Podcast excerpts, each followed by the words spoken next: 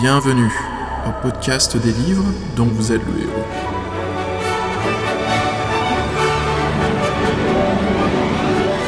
Épisode 34 Les cryptes de la terreur.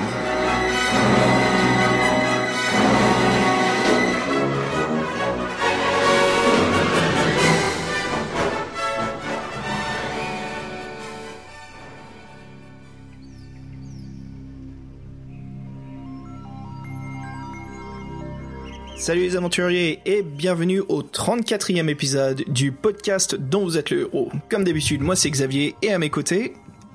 C'est Fred, comme d'hab. euh, bien content de te retrouver, Xavier, et bien content de retrouver tous nos auditeurs. En effet, Fred, ça fait bien un moment, c'est vraiment sympa de reprendre le podcast. Euh, voilà, donc l'été est parti, bienvenue à l'automne et spécialement maintenant, Fred, car c'est la saison d'Halloween. Oui, ou la semaine, comme on veut. Voilà, Je, donc... je suis pas trop fan d'Hall- d'Halloween, moi. C'est du, du merchandising. Ouais, après ça dépend comment tu t'approches du sujet. Tu peux faire une petite soirée, euh, film d'horreur avec des amis, déguisés, s'amuser. Je veux dire, la consommation est un choix, on est d'accord. On n'est pas obligé de d'aller dehors, d'acheter les bonbons, d'acheter les costumes. On peut bien faire tout soi-même. Et puis il y a des, des bites qui font les, les clowns sinistres. T'as dû voir ça aux États-Unis, là. Ouais. les, clowns qui font peur. En Euh, effet, ça, ouais. ça, ça prend, que ça prend de l'ampleur en Europe, pas en France, mais il y a eu des trucs en Angleterre, en Hollande, euh, il y a eu des bastonnades et tout. Donc euh, pour Halloween, ils s'attendent à ce qu'il y ait quelques, quelques méfaits, on va dire. Le clown sinistre. C'est c'est assez chaud en effet parce que c'est l'état du. J'ai vu ici, aux US l'état du New Jersey où ça s'est un peu. Je sais pas, j'allais dire se réveiller. tu sais, ça me fait penser aux, aux films d'horreur. Tu connais les, les clowns Oui. de l'espace? Il est revenu. Ouais, il y a Ah, Il de. Stephen King, mais il y a aussi euh, Killer Clowns from Outer Space, donc les, les Ah oui, tueurs de l'espace. Oui, oui, je vois très bien le film avec le gros point là. En plus, je l'ai dû vu au moins deux trois fois ce film. là Et aussi, les- les clowns qui transforment les, euh, les humains en barbe à papa pour les manger. Ouais, c'est excellent ce film. Hein. Super décor. Et euh, d'excellents costumes aussi, en latex et tout à l'ancienne, euh, vraiment flippant. Bah écoute, euh, sur le sujet, c'est marrant parce que voilà, on va s'attaquer à un livre dont vous êtes le héros. Ça fait bien un moment qu'on n'est pas retourné dans cette série. Justement, avec Fred, on va discuter donc de la saga de Loup Ardent. Et euh, voilà, le premier volume, euh, je l'avais fait avec Jerry, donc euh, de Loup Ardent. Mais là, Fred, toi et moi, nous allons attaquer donc le deuxième volume qui s'intitule. Les cryptes de la terreur. Donc voilà, c'est un peu notre sujet d'Halloween pour cette saison, non? Bah, franchement, si Halloween on pouvait avoir des trucs comme ça, là, ça deviendrait sympa. Bah voilà, bah écoute Fred, donc euh, on va s'attaquer au crypte de la terreur, toujours sympa euh, de retourner dans les aventures des livres dont vous êtes le héros. Euh, là, voilà, écrit par J.H. Brennan. Avant cela, Fred, euh, faisons notre petit courrier des lecteurs. Avec plaisir. Alors nous avons reçu un courrier via Facebook, donc Simon. Bah écoute, merci Simon beaucoup de ton suivi, de l'écoute euh, pour le podcast dont vous êtes le héros.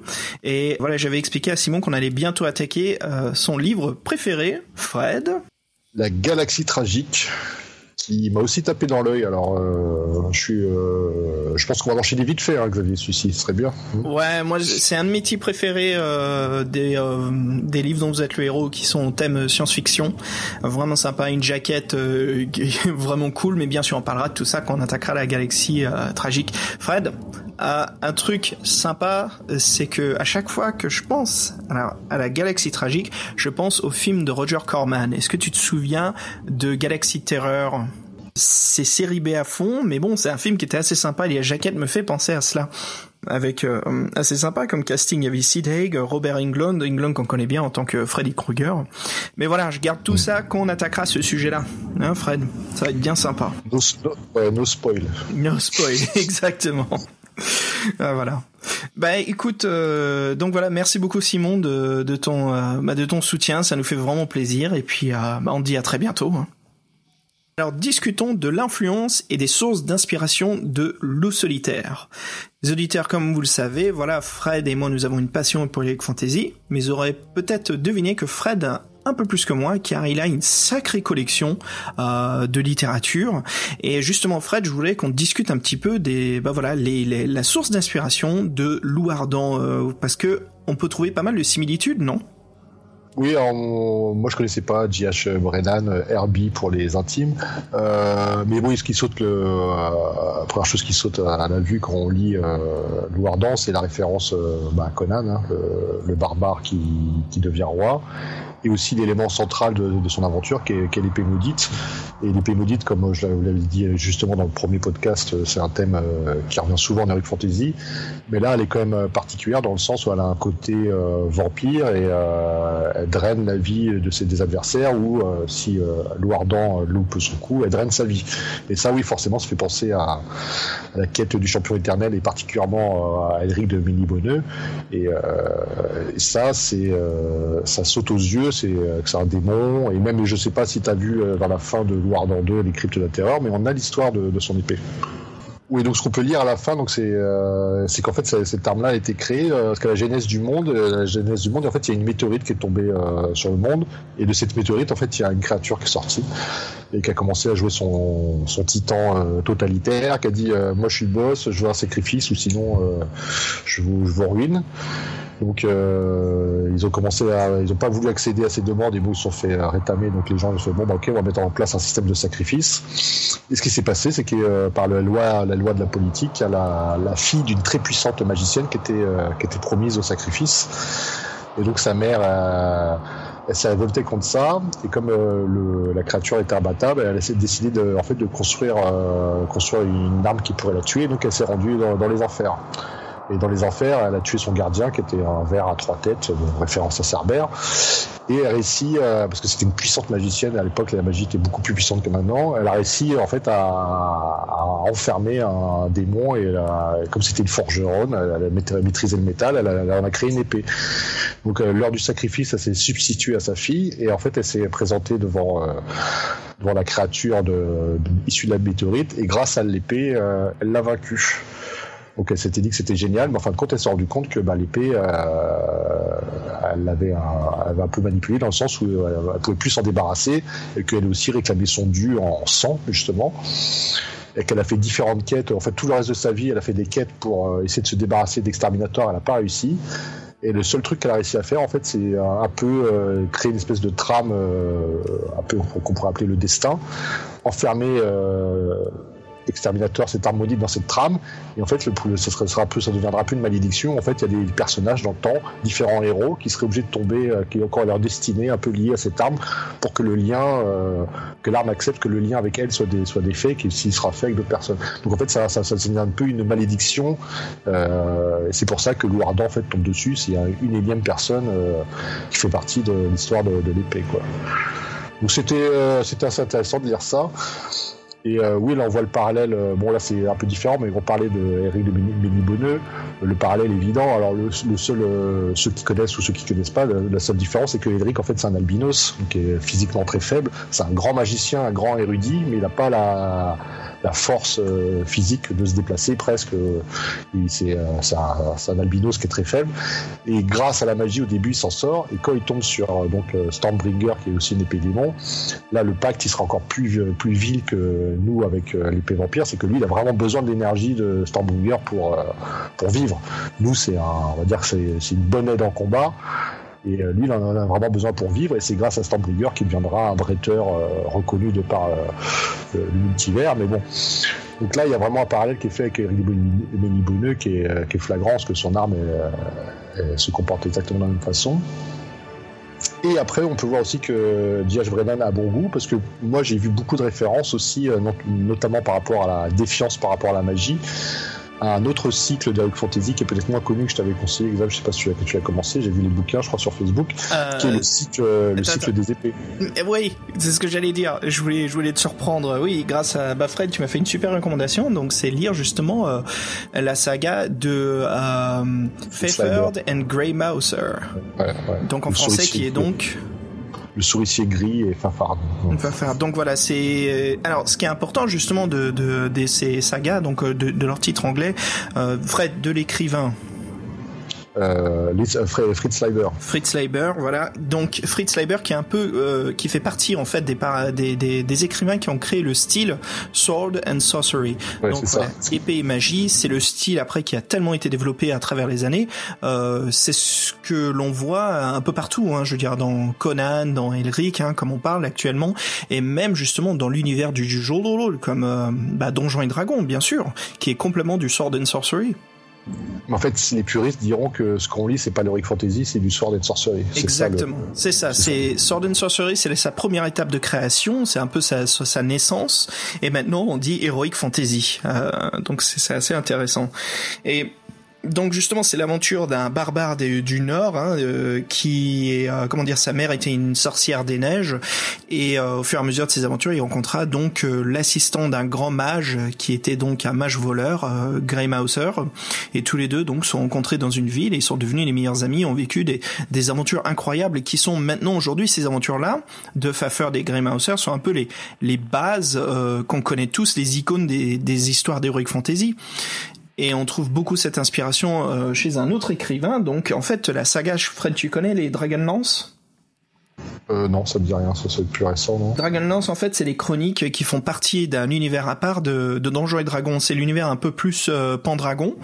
Euh... Ah oui, si, si, j'en ai lu quelques-uns, oui, oui, oui, je vois. Bah, bah là, ils en écrivent beaucoup, par contre. Hein. ah oui, euh, alors c'est ça, en fait, il y en a beaucoup, mais après, il y a quand même des sagas à retenir dans Dragonlance. Par exemple, il y a la Chronicle. C'est la saga la plus importante, la toute première, avec ses trois volumes, euh, Dragon de Autumn Twilight, je connais pas en français, mais c'est Dragon d'automne, Dragon d'hiver, et puis ça finit par le Dragon du printemps.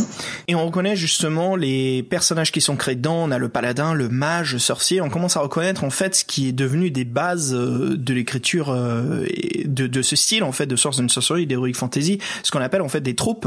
Les troupes, c'est euh, les styles et les caractères, les personnages ou les situations en fait qu'on est tous habitués maintenant quand on regarde une série télé ou qu'on lit une histoire d'Heroic Fantasy, on commence déjà à savoir que oh, la, la, la, la magicienne en fait elle va trahir le roi, tu sais tous ces trucs classiques si le Conan rencontre une femme, on sait très bien que soit elle va disparaître, elle va mourir, ou c'est un piège. Euh, on sait aussi que certains, s'il rencontre un homme qui est à moitié masqué, qui dit pas trop la vérité, on sait dès le début qu'il cache un horrible secret. Tu vois ce que je veux dire? C'est tous ces tropes en fait, et on voit que que beaucoup de choses viennent justement pour l'heroic fantasy, euh, non seulement de Robert Howard avec Conan, mais surtout de, de Fritz Leiber. Et euh, bah. quand on lit, euh, je sais pas toi l'impression que tu as eu Fred en lisant donc Loup mais on, remarque beaucoup de ces tropes, en fait beaucoup de ces situations qui sont justement, mais Brennan les adapte et crée son propre univers qui est vraiment fantastique.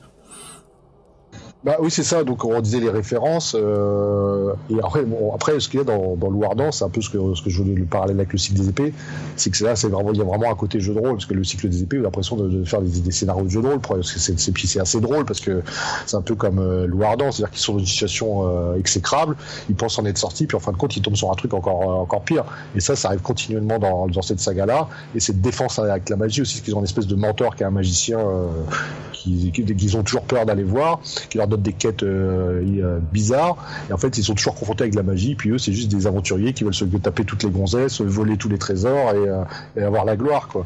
Donc c'est, il y a ce petit côté-là dans Louardan où on a, j'ai, j'ai mentionné ce que j'ai dit dans la première, la critique du premier. C'est une espèce de jeu de rôle en fait où tu joues tout seul, c'est-à-dire que t'as pas de master, mais c'est comme un jeu de rôle. Il vraiment cette ambiance-là et cet univers-là. Et donc, les situations dont tu parles, oui, c'est des situations où, euh, archi connues, mais qui, qui fonctionnent, quoi. Exactement, qui fonctionnent toujours. Et, et euh, justement, ce qui est sympa, c'est de se les approprier euh, dans cette aventure où c'est nous qui nous vivons. Et il y a vraiment euh, je pense que parmi la plupart des livres qu'on lit, hein, de, des euh, défis fantastiques, ou que ça soit Loup Loup Solitaire, il y a quelque chose de très très magique et unique en lisant Loup Ardent, où on est vraiment plongé dans, dans un dans un univers spécifique. Non, c'est pas l'univers que je veux dire qui, qui marque, mais c'est la façon dont Brennan nous raconte l'histoire. Et comme vous le savez tous, donc il y a ce fameux Astérix. Alors je pense que c'est un peu la source pourquoi on a cette euh, différente impression. On, on, sait très bien euh, que l'Astérix en fait il est là pour euh, signaler en fait qu'il s'agit du personnage joueur. Et c'est ça qui est intéressant en effet, c'est que contrairement aux autres livres-jeux, ici le héros a un nom. C'est pas nous en fait, nous incarnons euh, loup solitaire. Et puis aussi ce qu'on remarque dans l'écriture, c'est que les livres sont écrits à la troisième personne et non pas à la deuxième. Donc il y a toute cette référence qui nous représente dans l'univers de, de Louardan, mais le fait que ça soit écrit de cette façon, je, trouve rend la chose très différente quand on lit les, les aventures de, de Lone Wolf, en fait, tu vois, de Loup Solitaire. Il y a quelque chose d'assez différent, d'assez... quelque chose de magique, vraiment sword and sorcery, tu vois ce que je veux dire? C'est un, un, parti pris, parce qu'en fait, c'est un peu, en fait, euh... je vais dire des bêtises, mais c'est comme, euh, c'est comme Howard qui a, créé Conan, il disait qu'il y a un mec qui, qui, apparaissait devant lui, qui lui racontait euh, ses histoires, donc en fait, pour lui, c'était vrai. Donc là, en fait, c'est comme si on vivait euh, enfin, c'est pas, des, pas des conneries que tu racontes, c'est vraiment ce que Robert et Howard racontent, hein. Oui, oui, oui, d'accord. Oui, non, c'est comme, je veux dire des conneries, mais ce que je veux dire, c'est faire le parallèle entre Howard qui, qui, voit un barbare devant lui et qui relate ses histoires, là, ça pourrait pas pareil, on dirait comme si c'était une, on dire une réalité, une autre réalité, que le mec, nous, d'une façon ou d'une autre, on, voilà, comme vous avez dit dans le premier podcast, on est c'est le le Ardent c'est un vaisseau et nous on est les on est les passagers quoi. Et euh, on peut maintenir un peu le cap lui faire prendre des directions. Mais on est c'est on est transporté dans la dans l'histoire de Ardent et bien que ce soit nous c'est Ardent je sais pas comment dire si c'est très clair. Non non c'est clair c'est ça. Et je, ça me fait penser vraiment à ça. Il y a beaucoup de personnages que l'on voit dans littérature cinéma aussi qui nous sert en fait de vaisseau pour euh, se prolonger et balader dans un autre monde. Et voilà nous on est euh, à l'intérieur de, de, de son expérience en fait. Et ce qui est sympa c'est tu tu sais, J.H. Brennan est un, vraiment un, amoureux de, de, l'astrologie. Et c'est intéressant parce que là, c'est un peu comme le, corps astral, tu trouves pas en fait nous plongeons nous-mêmes dans un univers qui est très construit et en plus il y a une narration beaucoup plus importante dans les les lois les lois ardents où Brennan prend vraiment son temps sur 5 à 6 pages de nous expliquer les situations, l'aventure et le monde. C'est sûr, mais en fait, je pense aussi que ça vient aussi d'un parti pris pour, euh, pour être entre le roman et le livre d'aventure et que, en fait, ça, lui, je pense que ça lui correspondait bien et que, ouais, c'est un petit peu un parti pris qui veut faire un petit peu plus roman du, fait d'avoir des descriptions plus longues et qu'aussi, on, en parlera plus tard, mais les choix sont quand même plus limités aussi. Les choix sont beaucoup plus limités. En effet, on est loin des 400 paragraphes. Hein. Des fois, on se demande, enfin, je sais qu'il y a certains volumes, on n'arrive quasiment pas aux 200 paragraphes, hein, la moitié. Mais voilà, c'est une autre aventure, un autre style. Euh, mais voilà, quelque chose de, de très unique. Hein c'est Louardan. Exactement, c'est Louardan et c'est nous. D'ailleurs, est-ce que tu as renommé ton Louardan? Non, moi j'ai gardé son nom. Non, j'aime bien, justement, j'ai gardé son nom aussi, j'aime bien euh, Louardan. c'est assez sympa comme nom. Euh, bah voilà, écoute Fred, ouais, vraiment vraiment impressionnant. Je sais qu'au fur et à mesure qu'on se baladera dans, dans l'histoire, je les avais lus il y a très très longtemps et il y aura même des références à faire à, Dune, en fait par rapport au grand désert vaste et il y aura aussi euh, une cité cachée d'un puits d'eau. Tout ça, bien sûr, ça me fait penser à la grotte des Fremen. Il y aura beaucoup mm. beaucoup plus de choses au fur et à mesure qu'on parlera des, des, des, des, deux prochains volumes. Un changement radical, par contre, euh, qui se passe par la suite. Euh, c'est que Brennan ne travaille plus donc avec son illustrateur euh, des deux premiers volumes, Geoff Taylor, euh, excellent illustrateur, je trouve, j'adore son jeu de contraste sur les illustrations, il y a vraiment quelque chose de, de magique qui nous plonge encore, plus dans le mysticisme de, du monde de Louardan. Mais voilà, les deux prochains volumes seront dessinés par le fameux, l'unique John Blanche. Ouh, ouh, ouh, ouh, ah bah, pour ça, ça vaut le coup. Euh, je, je, je, te cache pas que je suis aussi euh, très heureux de, de voilà qu'on peut, bah, que ça soit John Blanche qui s'attaque à la suite. Euh, non pas qu'on, que je suis pas fan du tout de Geoff Taylor, comme je l'ai dit à dire à l'instant. J'aime, j'aime vraiment ces illustrations. Je les trouve très uniques et un point où en fait c'est très spécifique comment elle me matérialise et elle me donne en fait l'ambiance et l'atmosphère que je dois ressentir en lisant les paragraphes. Je trouve qu'elles ont vraiment euh, euh, comment dire elles ont elles ont quelque chose de très très important à l'histoire euh, de de Lou de Lou Ardent. Mais voilà, John Blanche qui prend la suite, bien sûr John Blanche hein, qu'on aime tous les deux avec Warhammer 40 000, Warhammer, sorcellerie, hein. ça on est bien des fans de, de l'art et du style de John Blanche. Euh, bah écoute, voilà, Fred. Euh, alors, avant qu'on continue, je te propose de faire une petite pause musicale. Qu'est-ce que tu nous as dégoté cette fois-ci? Bah, tu sais, là, je parle beaucoup d'ambiance, d'atmosphère, de style d'écriture. Euh, alors, pourquoi pas justement se mettre dans l'atmosphère avec nos auditeurs? Je te propose qu'on écoute un titre d'un groupe électronique qui s'appelle Voyager, qui s'intitule Secret of the Ice Mountain. Je te dis à tout de suite.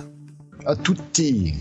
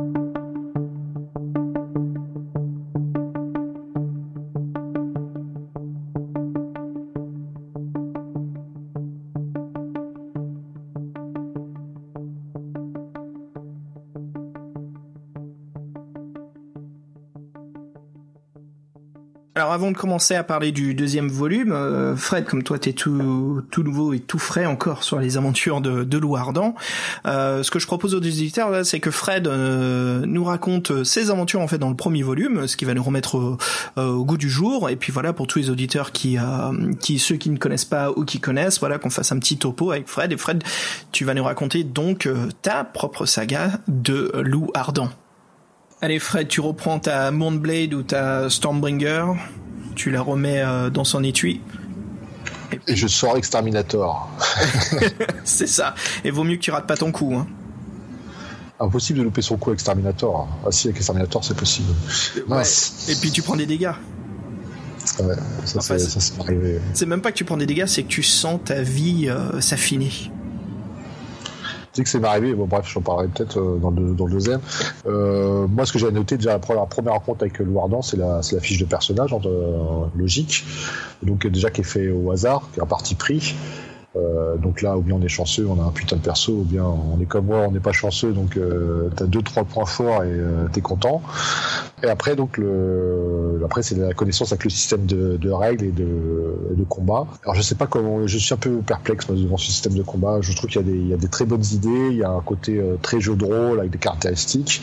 Ah, c'est un système beaucoup plus jeu de rôle que, que les règles classiques des défis fantastiques, c'est sûr. On est vraiment dans un truc euh, qui va beaucoup plus loin. T'as l'impression qu'il faut lire un livre de règles du maître du jeu, quoi, pour piger comment créer un personnage. Bah, sans aller jusque là, mais euh, moi c'est que c'est encore la création de perso, je trouve ça assez classique, mais c'est vraiment le, il y a des trucs en combat, je comprends pas à quoi ça sert, quoi. Et puis euh, avec l'initiative, je trouve ça comme euh, comme ça peut aller, on va dire de de 60 à 300. Euh, on te dit de, jeter 2 dés de 6. Euh, la différence entre les personnages est tellement énorme que jeter 2 dés de 6, ça changera jamais limite savoir qu'est-ce qui débute entre toi et l'autre. Donc ça, bon, déjà j'ai pas trop compris. Bon après on va pas trop parler des règles parce qu'on va reparler plus tard, mais moi le système de combat m'a rendu dubitatif parce que je l'ai trouvé euh, un petit peu chargé euh, pour pas grand chose. Moi je m'en souviens de mon premier combat avec euh, l'ermite, tu sais quand tu qui te, sauve du désert là. Mhm. en fait vous faites un combat qui est pas un combat à mort. J'ai compté, j'ai fait 20 tours.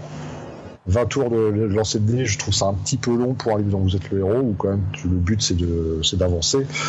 Alors je me suis dit mince, si tous les combats ils sont aussi euh, ils sont aussi longs, moi je trouve que ça rallonge un petit peu artificiellement euh, les combats. Je pense qu'en en changeant leur échelle, euh, je sais pas, au d'avoir des armes qui font plus 30 ou plus 40 et qu'on ait 600 points de vie, les armes pourraient faire plus 1, plus 15 et puis on aurait, je sais pas, 150 points de vie ou même 50. Donc là je trouve ça un peu inutile. Après faut faut voir, il y a des, du coup, il y a des combats qui sont très fastidieux, qu'on limite qu'on n'a pas envie de faire parce que c'est contre des gardes à la con, euh, ça nous, ça nous gave. Puis c'est vrai qu'après les combats finaux, il y a quand même euh, contre les boss ou des combats un peu plus importants. Là, ouais, là, ça, on comprend, on comprend mieux le stress. Euh, donc là, ouais, alors, donc ce, système de combat, moi, je suis pas complètement euh, convaincu et c'est quand même un, problème vu qu'il y en a souvent. Et après, pour parler d'histoire, euh, j'ai eu plaisir de voir toutes ces références, comme on avait dit, à Conan, l'arme maudite. Alors l'arme maudite, est-ce qu'on a le choix de pas la prendre? Je pense que je pense qu'on est obligé de la prendre de toute façon. Et on revient sur un autre point qui, qui m'a un peu désorienté, même si j'y m'y attendais. C'était oui le fait qu'on ait beaucoup moins de, choix que dans un livre dont vous êtes le héros classique et qu'en fait j'ai même l'impression que les choix qu'on nous donne en fait c'est juste pour nous aider c'est pour nous faire des mauvais choix. C'est à dire que il y a les choix qui sont bons qui font avancer l'aventure et qui font avancer le personnage et tous les autres choix en fait qui sont des mauvais choix qui nous qui nous conduisent à une mort certaine. Donc euh, de ce point de vue là je pense qu'il je pense qu'il avait son histoire en tête et qu'il, ça a été peut-être bien d'offrir un peu plus de, de, de, de chemin, de croisée. Et je pense que ça, c'est peut-être une caractéristique du premier volume, parce que dans le 2, il faudra qu'on compare d'autres aventures, mais j'ai l'impression que parfois, on, a sûrement pris des chemins divergents, et c'est pas plus mal, je trouve. Donc après, moi, le, j'ai bien aimé l'historique euh, de Louardan, avec cette, cette histoire de la Horde des démons. La Horde des démons, en gros, c'est des démons qui sont cachés, qui reviennent euh, tous les 2000 ou tous 5000 ans sur la, la planète, qui ravagent tout, et qui après qui, repartent et rebelotent dans 5000 ans. Donc ça, j'ai trouvé ça sympa l'espèce de progression du personnage. Donc on commence barbare, chasser de sa tribu euh, parce qu'il a voulu coucher avec la fille du chef. On pense qu'on va mourir dans le désert. On est recueilli par le, un ermite qui nous qui nous qui nous remet sur pied, mais qui nous dit qu'en gros, euh, il nous remet sur pied, mais c'est pour qu'on aille chercher sa fille qui est en danger. Si on refuse, bah, il nous tue. Donc on se sent un peu obligé de, de l'aider. Et on fait, en fait, le prétexte d'aller voir sa fille, c'est, euh, ça devient un prétexte pour, euh, pour découvrir ses origines et euh, combattre la horde de démons, sachant que, que oui, et donc rapidement, en fait, on on passe par, on passe par des, euh, des petites péripéties, on est ramassé par des esclaves, par des marchands d'esclaves, euh, on peut éviter le viol d'une femme, on se fait, on se fait euh, fouetter, on peut, on décide de, on décide de, s'évader en simulant un malaise, on, tue le, le, chef des, des, des esclavagistes. En fait, on se rend compte que, que dans notre fuite, ils nous suivent pas, parce que l'endroit où on, on s'enfuit, une espèce de vallée, c'est une espèce de vallée maudite. Donc on tombe sur les monstres du coin, des lézards psy, tout ça, et on tombe sur une espèce de, de, forteresse abandonnée, euh, et, c'est là qu'on trouve notre fameuse, notre fameuse épée, qui nous dit en gros, est-ce qu'on veut lier notre destin à elle? On n'a pas trop de choix, c'est le destin, c'est déjà écrit, et en saisissant l'épée, on se retrouve dans le donjon, dans une prison, on arrive on arrive à s'en échapper, donc c'est la fameuse, la fameuse scène avec euh, l'énigme qui euh, oui, faut, il y a une certaine énigme pour sortir du, du donjon, donc je vous conseille d'avoir de prendre un papier, parce que c'est en fait c'est déchiffrer des runes. Et après on a une espèce de, on tombe sur un parchemin qui est une espèce de pierre de rosette qui nous donne la, pour certaines certaines runes la lettre qui correspond. Donc après c'est un petit peu, c'est un petit peu distinguer les runes les, unes des autres, parce que des fois elles se ressemblent pas mal. Donc après on a, on arrive à trouver un passage secret, on s'en sort, et en fait on tombe un peu sur notre euh, sur notre destin parce que euh, on se rend compte que qu'en fait on est dans, dans donjon d'un ancien euh, qui, est verrouillé euh, de façon temporelle, en fait un verrou magique qui fait que le temps est suspendu. Et dedans il y a une espèce de, le seigneur Xandine, le seigneur de la vallée, qui nous révèle en fait qu'on est son fils perdu et que le, destin nous a ramené ici et il nous, parle de tout ce qu'est la horde des démons, euh, comment ça se passe et quelles sont les, personnes du monde physique qui essaient de les faire les faire revenir. Donc c'est pour ça qu'on se rend dans la dans une fameuse ville, la ville de Beljardium, je crois. Et là, on, la, la, ville de Beljardium, c'était là où attendait la fille de l'ermite, donc ça tombe bien. Et en arrivant là-bas, on, voit que c'est euh, c'est elle est en ruine, c'est la désolation, parce que la horde des démons a déjà attaqué. Euh, bien en avance sur le calendrier, parce qu'on l'attendait avec la chute des neiges, et là, comme c'était l'hiver, on pensait pas qu'il passerait le col. Mais il semblerait qu'ils aient, euh, qu'ils aient eu accès à une nef volante, qui est un peu l'information du, du livre, et que grâce à cette nef-là, cette nef-là, ils ont attaqué la ville bien plus tôt que prévu. Euh, donc, on, comme un, comme un fier gaillard, euh, oui, j'ai oublié de dire que, que dans la, en rencontrant notre père, euh, il nous a fait passer des épreuves dans le donjon, et que grâce à ces épreuves, on, développe des dons de magicien un peu à contre-cœur, parce que en tant que barbare, Louardan est un peu anti-magie. Bon, il devient, il devient magicien grâce à son passage dans les cryptes et à l'ordalie qu'il a subi. Les pouvoirs sont listés, on s'en servira par la suite. Et donc, en arrivant dans cette ville de Beljardium, euh, en entrant dans le temple des moines, euh, on assiste, on sauve euh, la fille du, de l'ermite d'un sacrifice imminent et on se combat contre, il semblerait, le seigneur de l'arbre des démons. Et grâce à notre épée et un combat haletant, on arrive à s'en défaire et à délivrer la fille. Quête assez classique, j'ai envie de dire, quand même mais euh, haletante. On a bien le sentiment d'urgence qu'en fait, on, au début, on est, euh, on est un peu, euh, on est juste un simple barbare euh, sans, sans terre et qu'au fur et à mesure, bah, on, devient un guerrier avec une épée magique, on devient magicien, on devient sauveur du sauveur de la ville de Beljardium et de la fille. Donc, on, évolue dans ce sens-là et on voit bien que notre que notre personnage a déjà beaucoup évolué par rapport à ce qu'il était au début. Donc ça c'est l'histoire. Euh, moi c'est mon c'est ma découverte avec euh, donc Louardan. Le système de combat donc j'ai trouvé un peu euh, un peu compliqué pour, pour, pas grand chose. Mais je dois dire que quand même j'étais j'étais séduit et que je me suis dit que, que la deuxième aventure serait sûrement beaucoup, beaucoup mieux que la première. Qu'est-ce que t'en penses, Euh, écoute Fred, moi j'ai trouvé vraiment excellente la première aventure de de Louardan. Alors je me souviens pas ce que j'avais dit à l'époque sur le, le, podcast, mais aujourd'hui, juste en y pensant, je me souviens j'avais vu vraiment une sorte de mini épopée en fait, hein, du classique euh, l'esclave euh, devenu aventurier, devenu magicien, et puis qui devient justement le sauveur contre le mal, avec la princesse à combattre le mal. Donc il y avait vraiment toute cette style très classique du, du comment dire du de l'héroïsme et qui était vraiment chouette à lire et qui était super à vivre. Et j'avais beaucoup aimé justement le, fait que les paragraphes soient un peu plus longs, qu'il y avait moins de choix ça permettait de développer une histoire qui était un peu plus dans dans ce que voulait exprimer J.H. Brennan, hein, l'écrivain, sur l'aventure qu'il voulait que l'on vive. Euh, J'aime beaucoup. Après, moi, ce qui m'a étonné, c'est quand tu dis à la fin, en fait, tu espères justement que le deuxième volume sera peut-être un peu mieux que le premier. Bah, écoute, moi, c'était un peu le. Je me souviens quand j'avais lu le deuxième volume, j'étais un peu déçu et en fait, c'était, euh, j'étais un peu déçu que ça soit pas aussi euh, une grande aventure que comme le premier. Mais ça, on y viendra un peu plus tard. Hein. On va discuter du deuxième volume.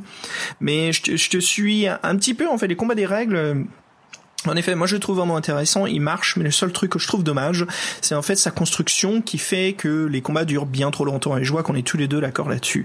C'est bien trop lent, moi ça m'est arrivé aussi 17 tours, euh, c'est juste, euh, allez, allez, t'as envie d'avancer, et hum, des fois ça peut arriver, c'est vrai qu'il faut pas, il faut suivre les règles du jeu, mais voilà, de tricher, parce qu'on se dit, merde, c'est trop lent, bon, je sais qu'il reste 3 points de vie, je vais pas crever, euh, ou peut-être parce que j'ai des mauvais lancers de dés, mais c'est vrai que c'est... un moment on sait si on va le gagner le combat ou pas. Voilà, c'est c'est vraiment très très long quoi comme système. Euh, mais ça reste quand même un système très très intéressant. Voilà. Bah écoute Fred, voilà ce que ouais, peut-être euh, du système du coup. Bah ouais ouais. Bah écoute, on va commencer par les maths. On explique justement comment il marche. Euh, donc voilà, comme on disait, je trouve c'est vraiment un système qui est beaucoup plus jeu de rôle que les règles classiques des défis fantastiques. Alors, comment ça marche? Euh, Fred, tu nous amènes dans les maths, tu nous expliques tout? Oui, alors donc euh, je disais que c'est une création au hasard, donc on a la force, rapidité, endurance, courage, chance, magnétisme et séduction à, tirer avec 2 euh, dés de 2 dés de 12, je crois. Donc vous jetez 2 dés de 12 pour chaque 2 dés de 6 pardon, 2 dés de 6 pour chaque caractéristique, vous multipliez x 8 et ça fait votre maximum. Donc on se rend pas compte qu'on peut pas arriver à 100 avec ce système-là. Et donc moi par exemple ma meilleure caractéristique c'était 80, c'était endurance ce système-là, euh, c'est bien, c'est que euh, c'est bien et pas bien. Bon, bref. c'est bien et pas bien. non, parce que c'est bien parce que euh, le hasard, c'est toujours sympa, parce que tu choisis pas tes caractéristiques, du coup, tu, tu es, un peu, un peu tributaire de, ton personnage. Après, normalement, dans les jeux de rôle, tu aimes bien faire ce que tu veux, donc les systèmes avec des capital points, c'est bien aussi ce que tu peux faire ce que tu veux. Après, quand si les systèmes de points au, hasard, c'est si t'es chanceux, bah t'as un personnage qui, qui déboîte quoi. Mhm. Moi, j'ai plutôt tendance à être malchanceux au dé, donc là. Euh, donc là, tu vois, je force, euh, euh, j'avais 80 d'endurance et puis le reste, j'avais juste au-dessus de 50%. Quoi. Je sais pas si pour être aussi malchanceux que moi. Après, je sais qu'il y a toujours quelqu'un qui est plus malchanceux que les autres. Euh, moi, je pense que mes dés sont mauvais. Je pense qu'il y a vraiment un démon qui vit à l'intérieur qui s'appelle Pazuzu, je sais pas quoi. Ah non, attends, parce que moi, attends, moi, c'est mes dés spéciaux de Star Wars système D 6, ça c'était le dé de force. Je faisais que des 6 avec mon, avec mon Ewok là, et là, je, je, fais que de la merde. Alors attends, est-ce qu'on peut retourner un petit peu en arrière? Parle-nous un petit peu de ton Ewok, de tes parties de Star Wars. Oh bah non mais moi c'était un. non je peux pas parler de ça, euh, les enfants sont pas couchés. Non, non, c'était un, c'était un Ewok Rasta euh, d'un mètre 05 avec 3 en vigueur. C'était une bête. Et à la fin j'ai nommé une main de cyber ce qui l'a ressuscité. Ah, il était trop fort. c'est un personnage que j'ai gardé 10 ans quoi. Je suis mort de rire. c'est excellent. Moi je me souviens de parties de Star Wars où tu jouais un Sulustien qui s'appelait Sakabadad. Sakabadad, ouais. J'aime bien les Sulistins. excellent.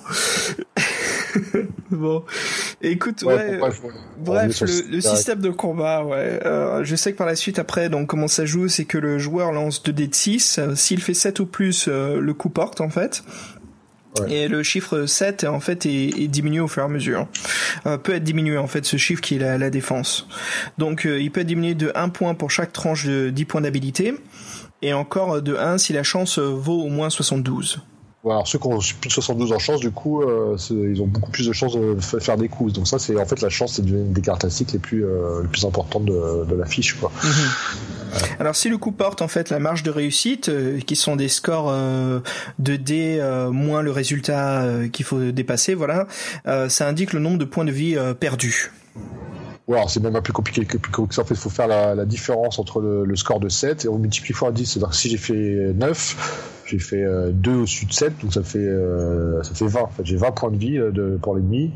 Après, on rajoute les dommages du, les MD du, du héros qui sont calculés par rapport à sa force, et on rajoute les bonus de l'arme. Voilà, on, enlève, on enlève un point de vie supplémentaire par tranche de 8 points de force, c'est ça? En fait, non, on a un en MD par tranche de 8 en force. C'est-à-dire que si tu as 64 en force, tu as, as, des MD de 8 tout est des multiples de 8 en fait souvent. Hmm. Euh, donc, donc, les coups c'est ça, c'est-à-dire que déjà euh, qu'on soit, il n'y a pas de bon breteur ou de mauvais breteur, de bon combattant ou mauvais combattant. De toute façon, on a une chance sur deux de foirer ou de réussir. Hein. Qu'on soit qu'on soit un nain, euh, bon, que ce soit un petit lézard ou que ce soit un loirdan. Bon ça déjà c'est une caractéristique moi j'aime pas trop parce que normalement dans les jeux, dans les jeux de rôle t'aimes bien quand t'es un bon combattant, que tu manies bien les armes, t'aimes bien que ça soit retranscrit dans le système de règles. Donc là c'est le pur hasard, c'est le pur hasard et en plus donc les dégâts se font par la différence avec le score de 7. Donc entre un score de 7 qui vous fait en fait vos, vos MD plus les dommages de l'arme. Quand vous faites 12, vous êtes x, 50. Donc ça n'a rien à voir. Donc euh, hmm. le, combat, c'est beaucoup, beaucoup, beaucoup de hasard. Ouais, je sais que le système de règles de, bah, de l'eau solitaire est beaucoup plus différent. Justement, il joue plus sur les compétences de combat. Le plus de compétences sur le combat on a contre notre adversaire, le vraiment le moins de chance on a de subir des dégâts et même justement de ruiner l'adversaire en un seul euh, tour. Oui, mais c'est ça ce que euh, Ouais, ici c'est le contraire en fait. On est vraiment sur ce côté où même si t'es euh, Conan le barbare et que tu te combats contre, euh, je sais pas, un Ewok de Star Wars, mais qui est beaucoup plus faible que celui de Fred. sûr. Le combat peut durer 20 tours bêtement, justement à cause de la chance, quoi. Il suffit qu'on ait des mauvais tours de suite et euh, et c'est là où en fait on se rend compte que la compétence qui peut changer le style de combat, en fait, c'est les sorts. Tout à fait. Voilà, donc on peut utiliser des sorts. Alors les sorts, comment ça marche? On a une barre de vie, une barre de vie. Euh, il y en a une euh, à mana pool en fait, euh, où on récupère en se reposant, hein, qui est indiqué dans les livres, et on dépense en fait ces points pour justement créer des, des, sortilèges, des boules de feu, de la foudre, ou même l'un des plus puissantes, c'est de se rendre invisible et en fait de backstabber en one shot les les, les adversaires. Après, il faut savoir que pour utiliser la magie, déjà comme euh, loup ardent et récalcitrant, faut faire un 4 ou plus sur 2 d de 6. Déjà, on, a une chance, on a une chance sur 3 que ça marche pas. Et après, quand on jette le sort, c'est comme pour les coups, c'est-à-dire qu'il y a une chance sur 2 que ça marche pas.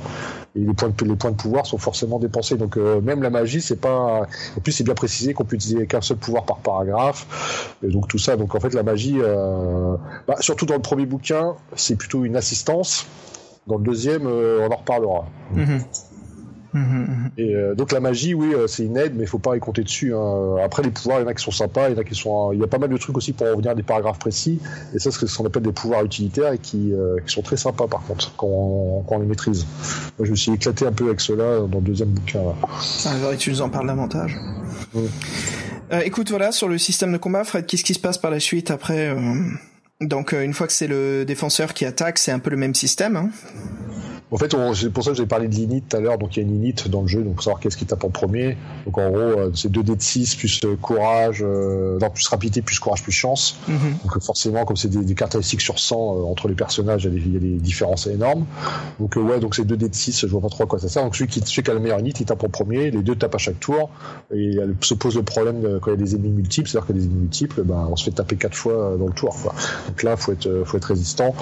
Donc, on a donc les, les armes ont certains bonus. On peut avoir des armures et donc euh, les pouvoirs. Mais donc en gros, chacun tape son tour et puis c'est la chance qui dit, c'est la chance qui choisit. Donc là, c'est un petit bémol pour un système de combat jeu de rôle où normalement t'aimes bien faire la différence entre les guerriers, les magiciens, les, les voleurs, où ils ont pas forcément euh, les mêmes caractéristiques. Bon après, c'est peut-être un choix de simplification, mais ça, ça, a, été, ça a été bien que les, les caractéristiques de force ou de les caractéristiques de combat, ouais, tout simplement. Que là, c'est purement la force, la chance. Et c'est vrai que quand t'as un ennemi qui te fait un 12, euh, bah ouais, tu gueules un peu parce que. ouais, ouais, ouais. ouais, ça fait des dégâts, hein, putain. Ah, des fois, tu vois ta barre de vis coupée en deux. Hein. Ah, tu te prends ça. Alors, je sais pas si tu te souviens, euh, un petit aparté marrant, de, des caractéristiques de l'arme du, du, euh, du, mec de la Horde dans le premier bouquin, là. Non, rafraîchis-moi la mémoire. En fait, son épée, elle faisait pas les mêmes dégâts par tour. Elle faisait, attends, un truc de fou. Hein. Elle faisait plus 20 au premier tour, plus 30 au deuxième tour, plus 10 au troisième tour. Ah jetais un dé de 6 pour le dernier coup, tu faisais x20 mmh, en dégâts. C'est-à-dire qu'elle pouvait faire, euh, pouvait faire 120 en dégâts, quoi. Mmh. Ouais, c'est bah, one shot, hein. Par contre, s'il y a un truc qu'on n'a pas précisé en combat, que moi j'ai trouvé ça intelligent, qui rajoute une petite, euh, un petit peu de tactique, c'est ce qu'on appelle euh, l'endurance. qui, est basé sur le sur l'endurance du personnage. Et qu'en fait, il peut pas, il peut porter un certain nombre de coups d'affilée. Et dès qu'il a fait, par exemple, pour moi, c'était 8. C'était 8 coups d'affilée et les deux prochains tours, j'étais obligé de me reposer. Parce mon personnage, il devait reprendre son souffle. Donc après, par rapport aux endurances des personnages en face, bah voilà, ça fait des, des, qu'on peut avoir pouvoir taper plus de fois. Il y a des tours, il va nous taper dessus, on pourra rien faire. Donc ça peut faire une petite dimension un peu à prendre en compte euh, dans les combats. Et ça, je trouve que c'est un, truc sympa qui, fonctionne en plus, je trouve, hein, pour le coup. Après, ça, rajoute un peu de complexité au combat parce qu'il faut compter les tours. Euh, quand on n'a pas forcément le même nombre de tours que l'adversaire et que les combats durent sur 25 tours, on sait plus euh, quand est-ce qu'il a sauté ses tours et tout ça. Donc bon, ça c'est un autre problème. Mais cette idée-là, j'ai trouvé, j'ai trouvé bien. Ah, c'est sympa la règle de l'endurance. Ouais, ouais. C'était quelque chose d'assez sympa. Euh, bah ouais, voilà. Écoute, Fred, pour résumer justement le système de combat, euh, je te propose de faire une, une pause musique guerrière, j'espère. Ouais, vas-y, c'est parti pour. Euh, bah, je te propose qu'on écoute un thème en fait euh, du jeu vidéo euh, du Seigneur des Anneaux, euh, qui était donc intitulé Shadows of Mordor sur euh, sur les consoles modernes, la dernière génération. Un morceau euh, composé par Gary Scheiman qui s'intitule The Hammer. Et je pense que là, ça va nous mettre directement dans l'ambiance de loup ardent. Et hop, là, tu dégaines ton épée et c'est le combat des maîtres. Swing C'est le chapiteau de Heaven's World. Ah, c'est sympa, j'aime bien Swing. Swing okay. Swing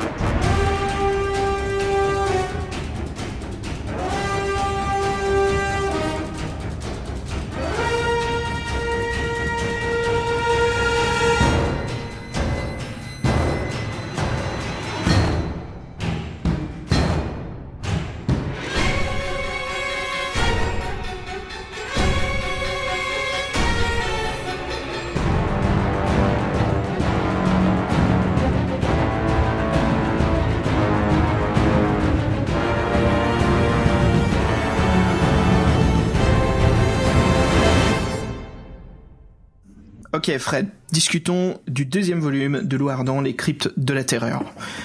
Je te fais le petit synopsis Louardan s'est révélé être l'héritier d'une famille de seigneurs sorciers, et est maintenant devenu le seigneur Zandine. Avant de mourir, son père lui a révélé que l'attaque de Arne par la horde des démons est commanditée par le seigneur du royaume voisin de Kandor. Il projette donc de l'assassiner afin d'empêcher l'invasion, mais il doit pour cela accumuler suffisamment de pouvoir, de sorcellerie et donc affronter Lord Ali de la guilde des alchimistes dans les cryptes de la terreur. Fred, c'est parti. Alors, avant d'attaquer le livre, je voudrais juste qu'on résume un petit point intéressant. Euh, euh, les livres en fait sont découpés en chapitres, mais euh, voilà, selon ses choix, euh, certains, bah voilà, des fois certains joueurs ne passeront pas nécessairement par tous les chapitres. Et c'est le cas vraiment des cryptes de la terreur où on saute carrément certains chapitres. Moi, je sais que en lisant plusieurs fois le livre, je me suis dit, ah il y a des moments où je suis même pas du tout passé par là, quoi. Donc euh, un, ah bah ça, c'est ouais, un deuxième volume vraiment vraiment intéressant. Euh, Fred, raconte-moi ton début.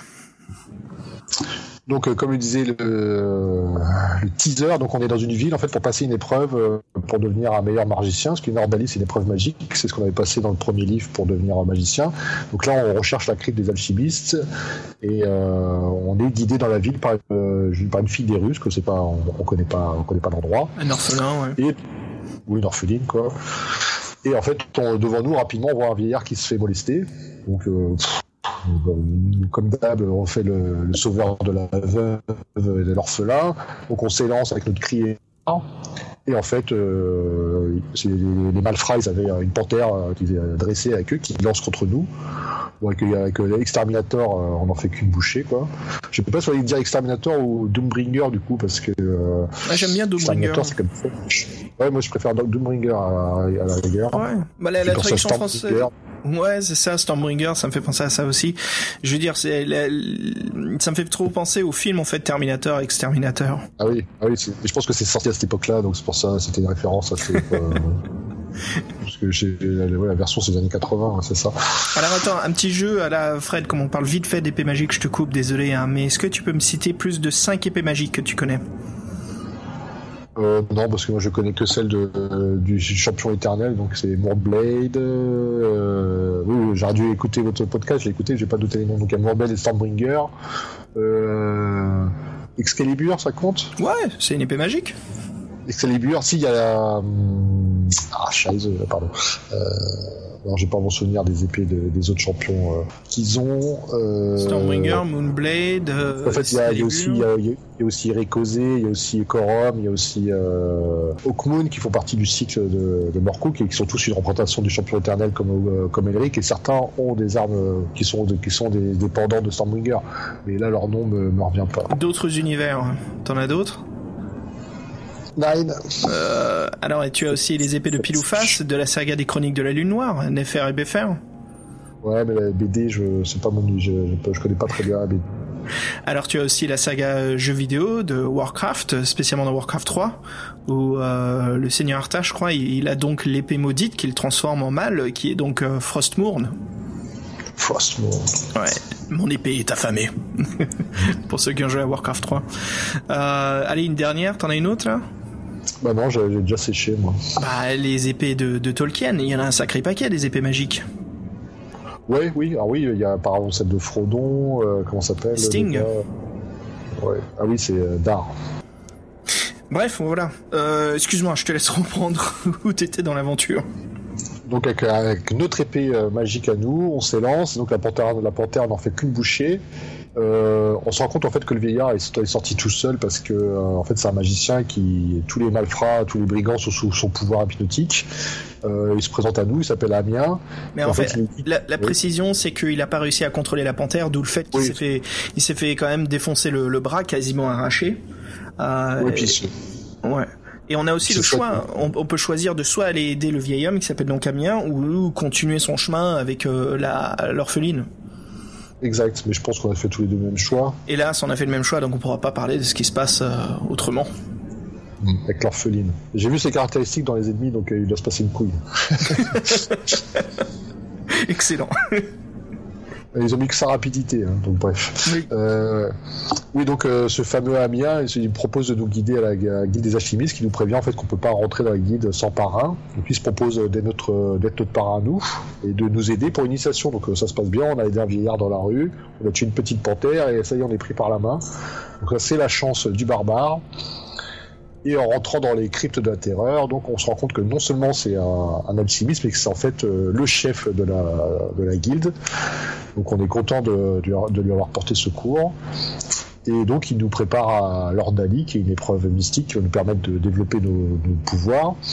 Et il nous, il, nous, il nous remet un petit équipement, donc un coffre de bois de rose euh, qui, qui, contient un sort, nous avertit-il, qu'on pourra utiliser qu'une seule fois.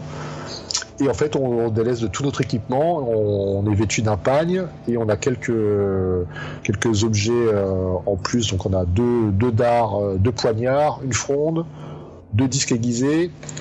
Et tout ce qu'on avait avant, on le perd, sauf Exterminator qui peut pas nous, nous quitter. Exactement. Et on prévient qu'en fait, euh, on peut pas se défaire de l'épée parce qu'elle est liée à nous. Quoi. Et ouais, ouais. Ce qui est assez intéressant dans la description avec les gardes, qui essaient justement de, de nous la séparer d'elle. Oui, ça dure pas longtemps, on leur dit rapidement que c'est mort. Hein. Allez, l'ouverture des cryptes C'est ça, l'ouverture des cryptes. Bah là, on a vécu à peu près la même histoire. Bah écoute, moi, dans les cryptes, ça a été un peu rapide, ce qui m'a bien étonné hein, de mon, ma lecture, là. Euh, en me baladant dans les cryptes, je découvre donc un fameux cube de, de, de force qui peut en fait stocker les points de vie que que Dobringer, en fait, tu sais, comme elle vole de points de vie, en fait, on peut les stocker dans ce cube et en fait, qui devient des, des points de magie, qui nous les convertit. J'ai aussi trouvé une baguette magique de la terreur, en fait, donc qui fait baisser la défense de 2 de nos ennemis, que je peux utiliser 9 ou 10 fois. Et je découvre aussi une fameuse orbe sacrée. Est-ce que tu as découvert tout ça, Fred? J'ai eu d'autres choses, moi. raconte. En fait, ouais, donc euh, bon, c'est comme c'est comme les cryptes, c'est comme un labyrinthe un peu avec des chemins à l'est, descente, tout ça. Mhm. moi, je trouve que je suis allé assez vite aussi, parce que je suis entre guillemets euh, rapidement, je suis arrivé dans une salle, j'ai pas une salle, dans un couloir où je pouvais pas revenir en arrière. Donc c'est que c'était le, but. Donc euh, dans la crypte de la terreur, il y a un ennemi qui est, très particulier que tu as dû rencontrer aussi, qu'on appelle les Achilles. C'est des, des, guerriers avec des capuches plutôt petits, mais qui, te, qui sont, où soit tu en as à tous les étages. Donc, euh, bah, je sais que le bois de rose, en fait, si tu l'as utilisé, ça sert à les endormir, parce que t'as des, en fait, euh, déjà euh, individuellement, sont plus forts que toi, mais des fois, tu as des salles où tu en as quatre. Quoi. Et c'est ce qu'il nous offre aussi, Amia, il nous offre la fameuse boîte là pour endormir. Oui, c'est ça. Mm. la, boîte, ça sert à les endormir eux. Alors, sachant aussi qu'une petite petite aparté, c'est que dans ce monde-là, dans les de terreur, les pouvoirs d'exterminateur ne marchent pas, de, de bringer. C'est une épée comme c'est une épée comme les autres, mais elle, ne siphonne pas le, sang. ce qui rend les, les combats beaucoup plus compliqués. Donc euh, moi j'ai réussi à tracer, donc je me suis retrouvé une fois dans une euh, dans un couloir avec six portes. Et ces, ces portes-là, je les ai toutes faites en fait. Et j'ai trouvé de plusieurs objets. J'ai trouvé l'orbe, l'orbe, l'orbe qui est l'orbe euh, de puissance, de pouvoir. C'est ça qui te protège des démons. C'est bien celle-ci. Ouais, c'est une orbe très très balèze qui va justement nous servir jusqu'au bout de l'aventure. Hein. Ouais, après très très balèze, elle a une chance sur 6 de marcher, donc il faut faire 11 ou 12 sur 2 dés de 6 pour qu'elle marche.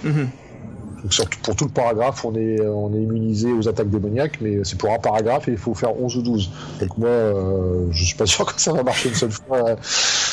Ah, euh, en fait, j'ai utilisé l'orbe justement pour passer à travers les fameux démons à capuche là, euh, pour pas qu'ils me compte. Avant, quand, quand je devais quitter la crypte, le dernier passage, en fait, il y en avait trois dans une salle, et j'ai pu justement garder l'orbe sur moi, et ce qui m'a rendu quasiment invisible pour passer à travers et de quitter la salle. Enfin, pas invisible, mais en fait, qui me qui me rend inaperçu. Ouais, mais les Achilles, c'est pas des démons. Non, c'est pas des démons, mais je sais pas ce que c'est exactement les Achilles, mais en fait, ah, mais c'était pas des Achilles, pardon, je veux dire, c'était des euh, des Demon Spawn. Ah oui, oui, d'accord. Donc euh, tu te souviens, en quittant les, les, les, cryptes, il y a une fameuse salle où il y a trois Demon Spawn qui sont ensemble. Euh, on a l'impression en fait qu'ils nous attendent, mais voilà, en utilisant la sphère, on peut se rendre inaperçu et quitter la salle. Enfin, quitter le donjon.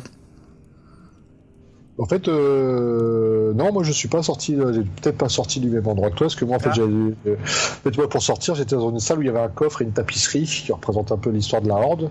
Oui. oui, c'est ça. Oui, c'est la fameuse salle à tapisserie et Lou Ardent en profite justement pour examiner la tapisserie.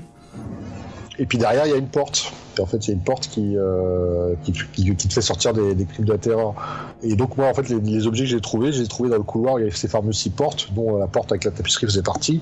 Et j'ai trouvé aussi un, un, corps, un corps cabossé. Ouais, tu vois, je suis pas euh, passé par là, moi. J'ai trouvé une autre porte. Ouais. Et il y avait les Demon Spawn. Ah, c'est intéressant. Ouais, ouais. Moi, je suis, en fait, moi, j'ai, euh, je suis allé, j'ai toujours fait est. À un moment, il y avait une salle, il y avait plein de portes. On me demandait si tu allais à est ou ça ou descendre. Je suis descendu. Je suis descendu. Il y avait six portes. J'ai fait les six. Dans les six, il y a des Achilles ou des objets.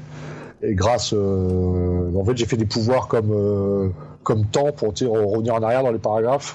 Je revenais euh, au paragraphe où il y avait les, où il y avait les, euh, les choix de direction pour pas me combattre contre les Achilles ou bien j'ai utilisé la, la boîte. Bref. Et donc oui, euh, moi j'ai trouvé un, corps cabossé, j'ai trouvé l'orbe d'invincibilité qui permet de résister aux attaques des démons, et j'ai trouvé une baguette, euh, baguette de, de, magicien avec un côté en, argent et l'autre en or. Ouais, c'est ça, c'est la baguette de la terreur, non? Euh, pas. Oui, c'est pour faire peur aux adversaires, ça. Oui. Ouais, c'est ça. Euh, ouais, peut-être qu'ils n'ont pas donné ce nom-là en français. D'accord. Alors à savoir, je pense que les auditeurs s'en rendent compte. Tu l'as donc lu en français et moi en anglais. Oui. Ce qui nous permet justement de voir les différences et de. de... Ah oui, la, version française initiale montre mes aïeux, le nombre de coquilles qu'il y a, c'est euh, impressionnant. oui, alors euh, voilà, il faut se rendre sur planète LDVEH et plein d'autres de, de, sites excellents hein, de la communauté française des livres dont vous êtes le héros. Et là, voilà, il y a pas mal de, de membres, de fans qui nous aident, euh, qui réparent justement les coquilles, surtout dans les numéros de paragraphes, là où c'est c'est quand même la coquille la plus grave. Oui, alors là, ouais, là c'est vraiment là c'est vraiment embêtant. Et là, mais quand je parle de coquilles, c'est que des fois la mise en page, tu, ils ont, euh, tu dis que les mecs ils ont pas rendu ce qu'ils ont fait parce que t'as des, as des sauts, euh, c'est comme s'ils avaient tabulé, il y a des fautes d'orthographe, euh, les, Mm. les, les mots ils sont mal, ils sont, on sait pas ce que ça veut dire. Donc là c'est vraiment le, ils ont fait vraiment le strict minimum. C'est Bon, une série qui mériterait une mise à jour, je trouve. Hein, Ah, largement parce que franchement moi j'ai lu le premier, le premier livre, je me suis dit mais c'est quoi ça, toutes les, toutes les, tous les paragraphes il y a des, il y a des, il y a des, il y a, il y a cette bordel quoi. mm, Donc, ouais, c'est- Là, on est en train de voir le- l'excellente mise à jour hein, de la saga Sorcellerie, euh, bientôt le quatrième tome qui sort. Mais euh, en effet, ça serait bien qu'on voit une mise à jour euh, de la saga Loup Ardent. hein. Mm, mm, mm. Parce que là, en effet, comme t'as dit, il y a, y a du coup. Alors la version anglaise que j'ai lue, c'était une ancienne édition euh, classique anglaise. Hein. Euh, j'ai j'ai pas trop remarqué en fait. Je sais pas s'il y en avait ou pas. Je sais qu'il y avait un problème de paragraphe, mais qui est corrigé par par la suite dans les prochaines éditions. Donc euh, ça, je sais que je l'ai je l'ai pas eu celle-ci. Enfin voilà. Alors Fred, on sort des catacombes, ça y est. Alors juste pour un petit aparté moi, sur ces catacombes, euh, moi c'est la première fois que je fais un peu un- ce type-là dans les dont vous êtes les héros, les, les donjons, tout ça. Et euh, bah, je me suis bien marré moi. Je me suis bien marré dans le sens où, parce que je pense que j'aurais dû faire tous les combats, je serais moins marré, mais grâce au pouvoir qu'on a, donc j'ai eu de la chance, ils ont marché, euh, temps, tout ça qui permet de revenir des parades, bah, je- du coup je me suis bien marré à, les faire, à éviter les combats, à trouver les objets. Bon après, euh, ça reste comme une quête euh, difficile, euh, on peut mourir facilement. Même des fois juste en ouvrant un coffre. Et euh, oui, on, on- et quand on sort de là, qu'est-ce qu'on récupère? Ah, Rien du tout. Moi, moi j'ai rien Si, récupéré. si. moi. Si, on récupère deux, on gagne 200 points de pouvoir. Ah oui, oui, oui, pardon, les, les points de pouvoir. D'accord, je croyais que tu voulais parler d'un objet. Ouais, alors juste pour dire, moi, donc moi j'ai quitté les catacombes en ouvrant une porte derrière la tapisserie de la Horde des démons. En fait, euh, par, par magie, je suis aspiré, et je me retrouve, euh, je me retrouve euh, à l'air libre dans, dans la rue de la ville, dans les rues de la ville. Et là, on me dit, j'ai gagné 200 pp. Bah, je fais c'est magique. Parce que la dernière Ordalie qu'on avait fait après notre terre, on gagnait, euh, je crois, 20 points de pp. Mhm. Ouais. J'aime pas quand tu dis pépé, on dirait des grands-pères, Ouais. quoi. Tu gagnes 200 Oui, grands-pères. 20, 20 points, 20 points de pouvoir, excuse-moi ce que j'aurais pouvoir. dit. Euh, non, non, mais mais 20 points point de pouvoir, ouais. ou pépé. pépé. Une pépette. Bah écoute, moi je suis sorti justement par la salle en utilisant l'orbe pour passer inaperçu. Voilà, après on sort dans la ville et puis c'est là où euh, on peut quasiment euh, choisir le chapitre que dans la que l'on doit attaquer. Hein. C'est ça, hein, Alors- ça c'est un chapitre central, je pense. Ouais. Euh, juste pour résumer, je sais que j'ai la liste ici, Fred, je la sors un petit peu. Alors voilà, donc on a quatre, euh, je crois qu'il y avait quatre grands choix à faire. Donc le premier en fait, c'était soit euh, essayer de Réveiller. le roi Voltaire de son sommeil éternel, Mhm. euh, voir pourquoi il se réveille pas, et puis là justement on va apprendre par la suite pourquoi on l'appelle justement le, le pourquoi justement le, le roi Voltaire est dans un sommeil éternel. On peut euh, demander audience avec Ulrich, le roi régent euh, qui est très connu avec ses guerriers moines, de voir s'il veut se battre avec nous contre les spawns. On peut soit aller voir Ben Benibar Jain, donc le sorcier de la guilde des chamans, enfin du temple des chamans, pour voir justement s'il peut nous aider à la, contre l'attaque imminente. Ou on peut se rendre chez le général Mandar, euh, le vieux philogistine euh, qui justement était en charge de la garde de la nation depuis le sommeil du roi, et voir s'il pouvait nous aider. Donc qu'est-ce que t'as choisi toi? Et on a aussi le choix de- de- d'aller voir personne et de faire ça tout- nous-mêmes. Oui, exactement. Donc le, le, le, le chemin solo. Qu'est-ce que t'as choisi toi, Fred? Alors moi, des- je me suis dit comme le Ulrich, euh, c'est le seul qui a une armée qui en plus il est conscient du danger, parce qu'il se prépare à l'attaque euh, des spawns, je suis allé le voir. Alors j'ai essayé de faire ça dans les formes, j'ai envoyé comme je suis le seigneur Xandine, j'ai demandé à une audience, en bonne et due forme. J'ai joué, pas joué le barbare, mais joué le diplomate. Forcément, ça n'a rien donné. Euh, au bout de deux semaines, toujours pas de réponse, donc t'en as un peu marre. Donc là, je suis, euh, j'essaie de le rencontrer au palais. Et comme là, je suis une quiche en infiltration, bah, je me suis fait jeter dans une cellule tout de suite. Merde. je me suis fait jeter en cellule tout de suite. Et, euh, et là, euh, comme on a l'habitude de, de sortir des prisons avec euh, Ardent, donc euh, j'ai trouvé un ancien passage qui me menait aux égouts. Là, je commençais à être empoisonné par les égouts. Je fais bon, ça me saoule. J'ai fait pouvoir, euh, te- pouvoir temps là, et je suis revenu au paragraphe, euh, je suis revenu au paragraphe de choix. Boum. Voilà. Et là, j'ai décidé, j'ai décidé d'aller voir le, le roi, le roi Voltaire. Mhm. euh, bah moi, écoute, je me suis rendu pour aller voir le, général Mandar. Donc, euh, pareil, pour voir le général Mandar, j'ai vu les gardes à l'entrée. Je sais que soit si j'essaye de rentrer euh, avec audience, ça va me prendre un temps pas possible, connaissant la papasse, enfin le, le, jeu qu'ils peuvent faire sur le papier, tu sais, les papasseries à demander autorisation. Donc, je m'infile dans la forteresse, quelques petits tours, et en fait, je m'en, je m'en rends donc au général Mandar où je lui demande son aide et généralement Mandar justement commence à m'expliquer l'histoire euh, du, euh, du roi Voltaire et son sommeil éternel.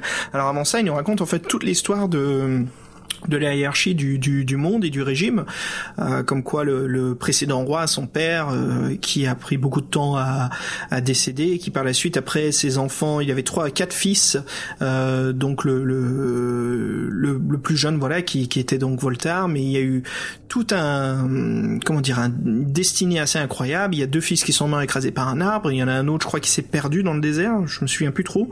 Mais voilà. Il y en a qui s'est perdu dans le désert, il y en a trois qui sont morts d'un coup avec une branche d'arbre. Oui, trois qui sont morts, mon dieu. Et en fait, donc c'est le roi Voltaire qui a, qui a pris donc le dernier des fils. Et en fait, c'est non seulement c'est un excellent roi, mais c'est un roi en fait qui vit pendant très très longtemps jusqu'au jour en fait où le temps se fige autour de lui et qui tombe dans un sommeil éternel. Et ce qu'a fait donc la, le royaume, c'est qu'ils ont ordonné de recouvrir le château avec des draps blancs, des draps magiques, justement qui ont pris sept ans, non? À entourer la forteresse du roi et qui sont magiques du fait qu'ils ne peuvent pas se salir ni euh, le textile se vieillir. Ils sont pas, ils sont pas blancs, ils sont noirs. C'est ah, un, un, air sinistre et il y, a il y a un dessin qui monte en forteresse où on les voit. D'accord, oui, oui, exactement. Et en fait, euh, tu vois, au fur et à mesure qu'on lit tout ça, l'explication c'est assez sympa, mais on regarde la couverture du livre, des cryptes de la terreur. Alors déjà, le titre, les cryptes de la terreur, je trouve que les cryptes c'est la partie la plus courte du livre. Ouais, ouais. Euh, donc assez bizarre comme titre pour pour ce deuxième volume. Euh, moi j'aurais plutôt pensé à la forteresse drapée ou quelque chose comme ça. Je sais pas, j'y réfléchis pas trop, mais euh, quelque chose qui était un peu plus euh, le vaisseau volant, j'en sais rien. Mais bah ouais parce que ça va être le cas après. Mais après la jaquette, Fred, là je suis un peu perplexe parce que peut-être que la forteresse blanche derrière c'est la forteresse en, drapé, mais ah, qu'est-ce qui se passe? oui, alors moi, quand, je, quand tu m'as dit on va faire le Ardent, j'ai regardé les pochettes, euh, les pochettes des livres. Ouais. Et, donc la deuxième, je me suis dit bon bah on va faire euh, un truc dans, dans la glace, euh, dans un univers de neige avec des Yeti et tout ça. Quoi. Pour moi, mhm. le dragon, le dragon bleu, c'est le dragon du froid, la forteresse blanche. Et c'est vrai qu'après bon, l'aventure, c'est pas du tout. Mais que dalle. Mais rien du tout de cela. Mais ce sera pas la première fois et la dernière fois qu'une couverture elle correspond pas au bouquin. Mais bon, c'est vrai que pour ah, je sais pas, en plus, c'est la, la, couverture anglaise et française, c'est la même, c'est ça? C'est la même, ouais. Et euh, quand même, je veux dire, c'est assez connu pour les folios, euh, tout ce qui est livre dont vous êtes le héros, les couvertures sont quand même assez, euh, assez. Soit c'est un moment qui existe dans le livre, un certain paragraphe, ou soit voilà, c'est quelque chose qui qui nous donne vraiment l'aventure. Comment dire un...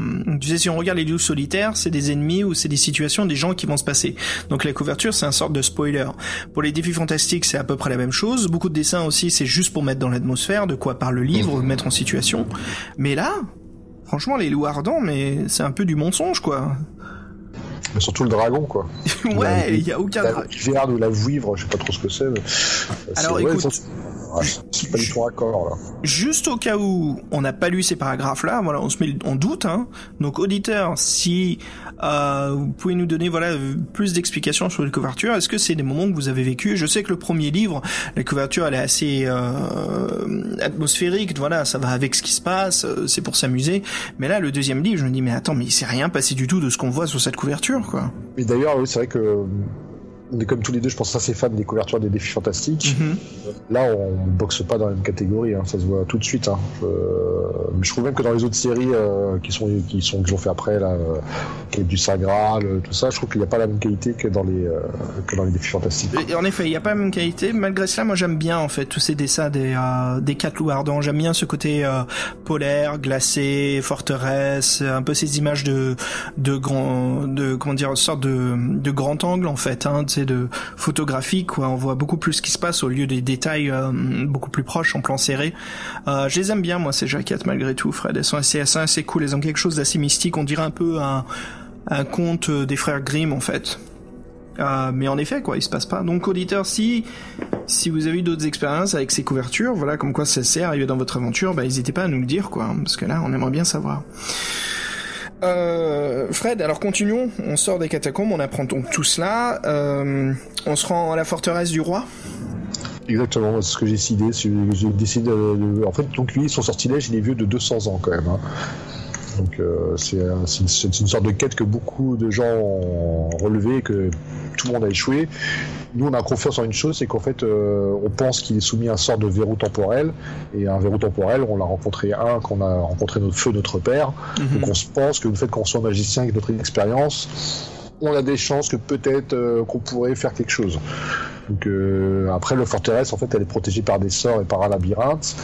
Et avant de se lancer euh, à l'assaut du palais, on apprend qu'on a réussi à se, à se munir d'une carte euh, chèrement euh, monnayée pour pouvoir nous, nous repérer dans, dans, le palais. Donc le palais qui mugit au vent avec tous ces, tous ces draps.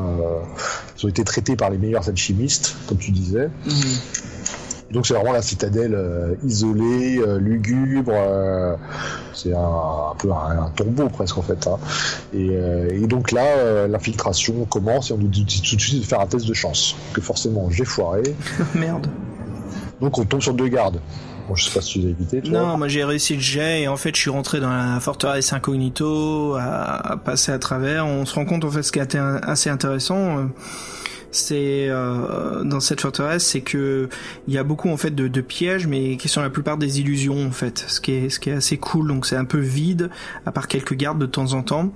Et puis euh, jusqu'on arrive justement à la salle du trône où euh, où euh, est donc le, le seigneur, le, le roi Voltaire en fait bah quand même avant d'arriver à la salle du trône, moi je me souviens qu'à un moment dans, les, dans le palais, là, on, se sent qu'on va tomber sur un piège et qu'on tombe sur une manticore. Yep, euh, la fameuse manticore avant le roi, ouais. Euh, écoute, moi c'était mon combat le plus rapide, 4 tours.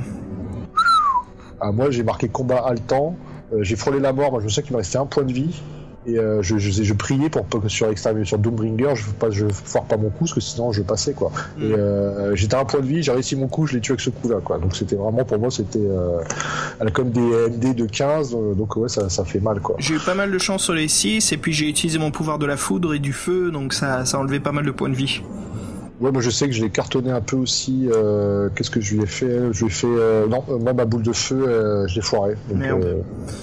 Non, ma foudre, ça lui a enlevé 15 points de vie aussi, donc... Euh... Mm, mm, mm. Donc bah voilà, on arrive donc à la salle du, du roi Volta et en fait on se rend compte que c'est le même style de mécanisme que notre père il y a quand même, euh, il y a quand même un, de, parce que là ça aurait été un peu facile quand même si on était arrivé au roi Voltaire aussi rapidement. Ouais. Euh, il y a après, il y a, il y a un, il y a un sortilège de confusion qui est fait. On doit, on doit sacrifier un objet. Oui. Ah bah écoute, moi j'ai dû sacrifier, euh, je crois que c'était 20, 15 ou 25 points de, de, de pouvoir en fait. Ah, parce qu'il disait que si t'avais pas d'objet à sacrifier, tu perdais la moitié de tes points de vie euh, que, donc, donc euh, actuels. Donc euh, tu, tu, dois avoir, tu dois avoir 4 points de, je crois que c'était des points de vie, je sais plus. Ouais, des points de vie, ouais. Donc moi je suis, bah, moi je me suis, euh, je me suis, euh, je me suis, je me suis débarrassé de la, la, baguette de sorcier, la baguette de terrain que, que j'avais trouvée.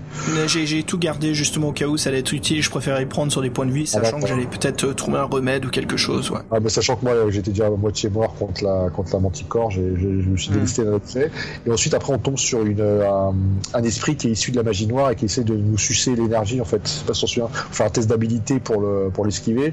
Ou sinon il te siphonne 50 points de vie par paragraphe et t'as droit à tous les trois paragraphes, tu peux refaire un test d'habilité pour voir si tu t'en sépares. Mais euh, comme là j'ai réussi le premier test d'habilité, euh, j'ai pas eu. Euh, mais bon, ça, a l'air d'être une belle saloperie ça. Donc ça, je pense que c'est le genre d'ennemi qu'on va pouvoir euh, retrouver plus tard parce que magie noire, tout ça, je pense que ça va, ça va nous parler plus tard dans ouais. les prochaines lectures. Mm-hmm. Donc après, donc après avoir vu la manticore, le sort d'illusion et cet esprit noir qui veut nous sucer l'énergie, notre vitalité, et ben on arrive dans la dans la chambre royale. Et là, on tombe sur trois, trois statues de la Horde des démons qui s'animent. On voit au début on pensait que c'était des démons, en se rapprochant on voit que c'est des statues. Comme c'est un lieu magique, elles s'animent, mais comme toi et moi on a l'orbe d'invisibilité, en fait on n'a même pas besoin de les combattre, que comme c'est des, seulement des ersatz de démons, yep. avec certains artefacts là on peut les on peut les détruire.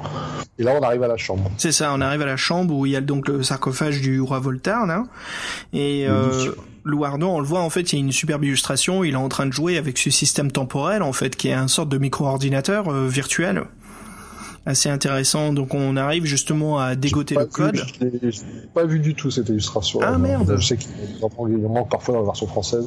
Euh, écoute, je, je l'ai la version française là. Si je fais, je suis sûr que je vais tomber dessus assez rapidement. Alors Fred, si auditeur, vous vous rendez donc à la nef volante, c'est le 138. Ah oui, ah, d'accord. le verrou temporel. Ah oui, moi j'ai pas compris ce dessin-là en fait. ça me fait penser à un sort d'ordinateur virtuel, tu sais quelque chose euh, à la, tu sais comme on voit actuellement dans la science-fiction, quoi, comme on voit dans les Avengers ou comme on voit dans Minority Report. Mm. Euh, et donc voilà, on arrive à le déchiffrer et donc on réveille le roi Voltaire, mais on se rend compte que le roi a développé un pouvoir incroyable. Le roi donc euh, a développé un pouvoir de psychique qui peut donc en fait lire euh, notre notre mémoire et nos pensées, nos émotions. Et donc, on n'a même pas euh, le temps d'expliquer euh, qui nous sommes, le Seigneur Zandine et, compagnie, que le roi, en fait, nous dit de nous taire et qui nous dit, il sait tout de suite qui on est, pourquoi on est là et qu'il faut réagir vite. Euh, donc, il prend quand même son temps pour lui expliquer ce qui lui est arrivé. Et en fait, donc il s'est fait enfermer dans son sommeil et il sait qui est donc le traître. Et donc le roi nous offre justement sa nef volante, un bateau volant. Alors franchement, les navires volants, ça m'a toujours fait penser aux jeux vidéo, les, les Final Fantasy. Euh, je sais qu'ils ont existé dans le troisième volume, mais surtout dans le quatrième où on les utilise et ah, ils sont beaucoup plus présents. On peut se balader dessus. Il y a pas mal de choses. Donc qu'est-ce que c'est une nef volante? Bah c'est vraiment ça. C'est un bateau en bois. Euh, les bateaux comme on voit hein, du, ah, je sais pas moi, le classique 14e euh, siècle, hein, qui a donc des gyrocoptères sur les côtés, des ailes et qui se baladent à travers les nuages. Et donc nous, on est donc munis de ce bateau, Fred. Oui, qui est en fait dirigé par le, le roi, mais qui, est, mais qui nous emmène euh, là où on veut aller. Et donc il semblerait que, comme c'est le prince Ragnar qui, qui, est derrière tout, tout ça, donc il euh, faut lui rendre une petite visite. Et ça nous mène en fait au, à la page 112, qui est, qui est une carte en fait. Mhm, qui est une carte euh, qui, avec plusieurs choix. Ce qui est assez sympa là, donc on, a, on peut vraiment choisir notre destinée. Euh, Fred, moi j'ai fait un petit stop au monastère. Et, ouais, petite petite précision quand même euh, que j'ai pas trouvé importante sur le coup, mais qu'après je me suis souvenu, peut-être qu'en confrontant nos expériences on s'en rend compte. Il nous prouve euh, toujours dans son style euh, Herbie, comme dirait quelqu'un qu'on connaît. Herbie, ouais, comme dirait Emile Ranson, ouais. Herbie, parce qu'ils sont, sont intimes. Euh, en fait, il nous dit bien que euh, quel chemin on va choisir, et sachant qu'il euh, y en a un bon et les autres conduiront à une mort certaine. Ouais, le livre nous dit vraiment qu'on va on, va, crever si on choisit pas le bon, quoi. D'accord. Donc, donc toi, t'as fait quoi, tu m'as dit? Ah, Je me suis arrêté au monastère pour faire une, pour voir les moines. En fait, on m'a demandé si je voulais faire confiance aux moines, qui me proposaient de m'allonger sur une table, de prendre du repos. Et je me suis dit bah vas-y, je, ouais, je vais faire confiance. Et en fait, ça m'a ramené à fond mes points de vie et mes points de pouvoir. Bah, franchise, euh, comment ça se fait que toi tu tombes sur un Tu je te dis sur quoi je suis tombé là dans ce putain de carte là? Et toi tu vas, dans un endroit et on te remet tous tes points de vie, c'est ça? Voilà, il fallait faire confiance au fait au moine et puis on repart sur la nef et puis on redécolle pour aller ailleurs, ouais. Ah super, donc moi j'ai fait le camp militaire. En m'approchant, je me suis dit bon bah en fait c'est un camp, ça, il y a des tentes, je pensais que peut-être que les mecs seraient là-bas, je me rapproche, je vois que c'est militaire, ils sont tous en train de me regarder, si, si je descends ils vont tous m'arrêter, donc j'y vais pas. Mm Après t'as le plateau et caverne, tu t'enfonces dans les cavernes, il y a une odeur insoutenable, où tu te rends compte que tu es en train de rentrer dans le royaume de la Horde des démons. Oui. Alors tu, quand tu te rends compte, tu fais oups, peut-être me barrer, il y en a qui te poursuivent. Alors heureusement, tu as le droit de faire des tests de rapidité, il faut que tu en fasses 5 quand même pour leur, pour leur échapper. Heureusement, heureusement que la rapidité ça l'est. Après, il y a une espèce de tour de magicien là, tu vas en fait, c'est un tractard, t'es obligé de mourir. Tu commences à monter les trucs qui s'écroulent.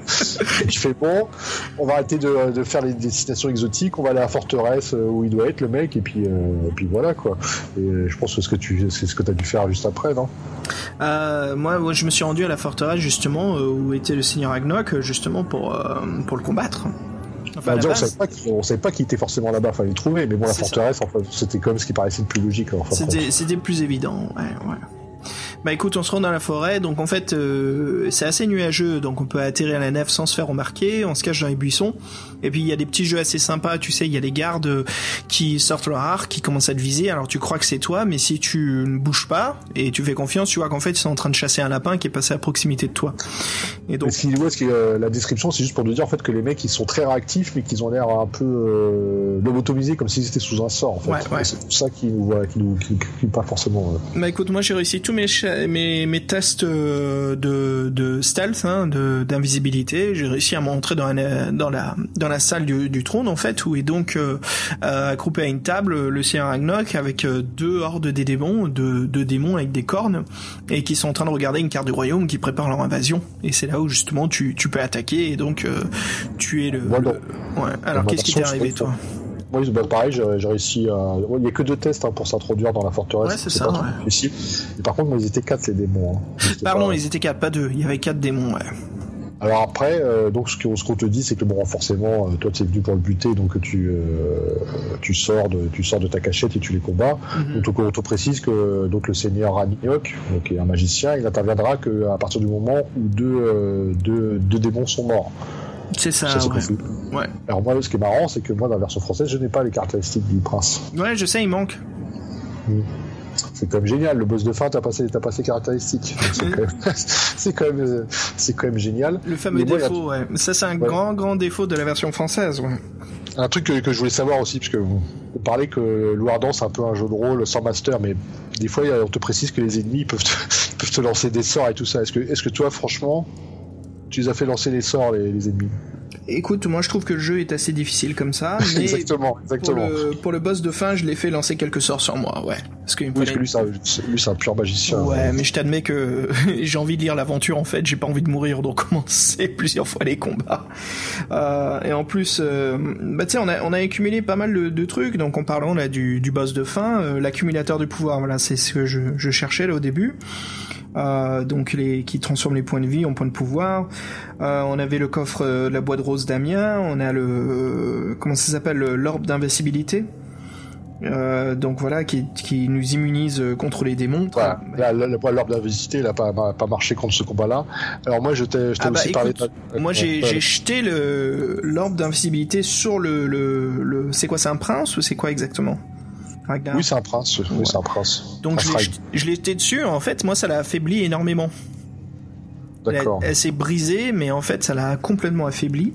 Et euh, ce qui, est- j'ai même pu utiliser ma baguette de la terreur, donc la fameuse baguette magique. hein. En fait, tous les objets que tu trouves dans les dans les cryptes. hein. Euh, et puis voilà, ça a réduit sa défense, donc ce qui m'a beaucoup aidé. Mais j'étais le mec qui était balèze. Par contre, en quelques tours, j'ai fait des dégâts et j'avais, comme j'avais récupéré tous mes points de de, de magie, j'ai utilisé le fameux sort d'invincibilité qui coûte 50 points de, de pouvoir, ce qui m'a rendu invisible et en fait j'ai pu le one shot backstab. Mais après quelques tours. hein.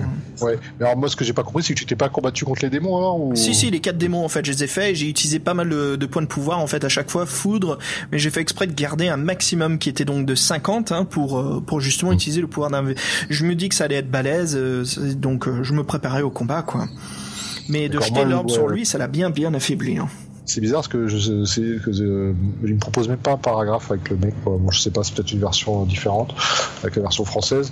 Moi, juste une petite aparté, j'avais réc- récupéré un corps cabossé. En fait, dedans, quand tu souffles dedans, bah, t'as un gros monstre qui apparaît. Alors Mhm. par contre, si tu fais un ou deux euh, pour la, quand tu l'invoques sur 2 dés de 6, euh, bah, en fait, il se retourne contre toi et tu meurs direct. Ça, c'est Putain. ça, c'est du, c'est- c'est du lourdan, euh, c'est du lourdan dans, dans les faits. Et après, le monstre, il est assez balèze. C'est juste qu'il a pas d'arme, mais il, a, euh, de- de- il doit avoir une armure de 18 et des MD de 18. Donc c'est quand même. euh, Aïe, aïe, aïe. il doit avoir, euh, il doit avoir 550 points de vie. Mhm. Donc, euh, moi, je les ai mis, je l'ai mis lui pour les démons là, pour qu'ils euh, les, usent. Donc moi, forcément, j'avais pas les caractéristiques du musicien. Donc dès que j'ai fini mon combat avec les démons, bah, bah, pour moi, c'était fini quoi. Donc j'aurais peut-être dû chercher les caractéristiques en anglaise, j'ai pas pensé. Mais ouais, je sais que moi j'ai eu, j'ai eu pareil, je sais pas si t'as essayé le, le sort d'art du coup. Non, j'ai essayé le sort, je l'ai empoisonné en fait. Donc, euh, Oui, c'est ça, d'art, poison, ouais. c'est-à-dire que si tu, si tu réussis, t'as une chance sur deux que le mec il soit mort tout de suite. Et ça, c'est non, j'ai pas eu la chance moi. En fait, c'était sur plusieurs tours, il perdait pas mal de points de vie, donc je crois que j'ai eu deux. Et puis je l'ai aussi stoppé. J'ai fait le sort de paralysie, c'est ça Mm. Euh, Donc ce qui m'a permis en fait de non seulement de porter un coup, mais de récupérer des points de vie avec Doombringer, mais surtout de préparer donc mon sort d'invisibilité. Ok, bah du coup, bah quand le combat est fini, bah le combat est fini. C'est ça, le combat est fini et puis euh, c'est c'est une fin assez spécifique, hein, comme enfin spécifique. Tu parles, c'est une fin assez brute, hein, abrupte. Ah oui, Euh. en gros, il dit, euh, il dit qu'il s'accepte maintenant comme loup ardent, le guerrier, seigneur Xandine et magicien, et qu'on est prêt pour aller au turban pour les prochaines aventures. C'est ça. Stop là, boum. Bon, c'est un peu sec. Euh, et donc voilà, c'est la fin du livre, Fred. Euh, donc on se prépare pour le troisième volume hein, de de Louardan. Euh, mais une fin un peu spécifique. Je m'attendais un peu plus de paragraphes pour nous dire un peu ce qui allait se passer. C'est un peu un sort d'épilogue, mais euh, j'ai l'impression que Louardan, c'est euh, c'est la malédiction du héros solitaire. C'est-à-dire qu'en fait, il fait plein d'exploits, mais personne n'est au courant. c'est ça en fait. Ouais. là, t'as détruit l'art des démons, il y avait personne dans la ville. Là, tu détruis le gars, t'es tout seul. Tu reviens en ville, tu fais, oh, moi j'ai détruit ça. Ouais, c'est ça. Elle va, va, va, faire, va faire dodo là-bas, espèce de clodo. Non, mais ouais, c'est les impressions, c'est le héros, euh, le héros sans gloire en fait, qui fait plein de trucs, mais ouais, sans personne au courant quoi. Il faut jouer à l'autre série de, de, de G.H. Brennan qui s'appelle donc Grail Quest, hein, là, qui est très très différente. Hein. Si on veut récupérer un peu, mais ouais, en effet, on a, personne n'en a rien à foutre de nous, quoi. C'est ça. Le héros, le héros invisible.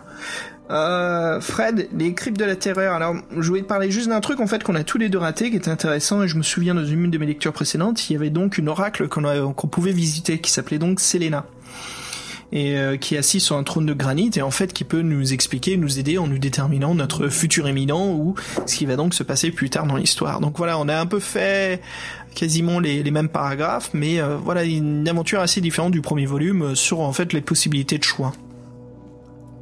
On peut quasiment sauter les chapitres ou euh, faire des chapitres qui, voilà, qui sont pas possibles dans d'autres runs, dans d'autres lectures en fait, je pense que nous, notre différence, c'est juste notre expérience des cryptes de la terreur, en fait. C'est ça. toi, tu sois, toi, tu sois allé voir le, le moine combattant pour qu'il t'aies des infos sur le roi, et puis après, euh, ou t'es allé voir les moines pour qu'ils te, pour qu'ils te donnent. Euh, ouais, c'est ça. Je suis allé voir le général, justement, contrairement à toi qui allé voir donc l'armée. Ce qui est, voilà, c'était un peu des choix un peu différents, assez intéressants, mais en général, tout ça, ça nous amène donc au seigneur Voltaire. Oui, c'est ça. Le roi Voltaire, ouais.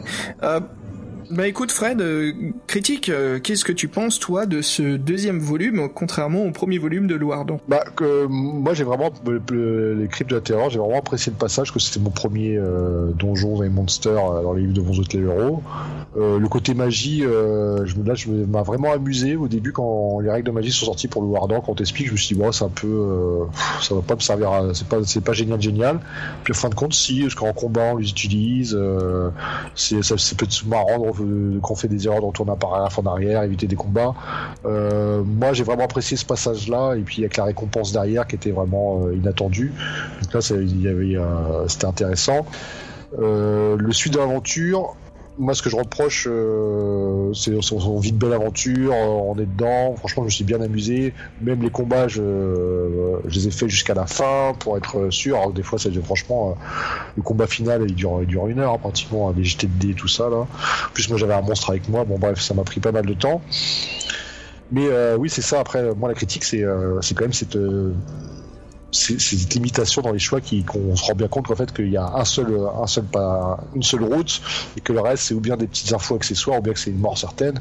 Et ça euh, je trouve ça différent voilà faut faut le savoir. Faut vraiment être au courant de cette euh, particularité là quand on joue à Loirdan parce que sinon si on recherche une expérience comme dans les où vous êtes héros on va être déçu parce que ça n'a pas grand chose à voir.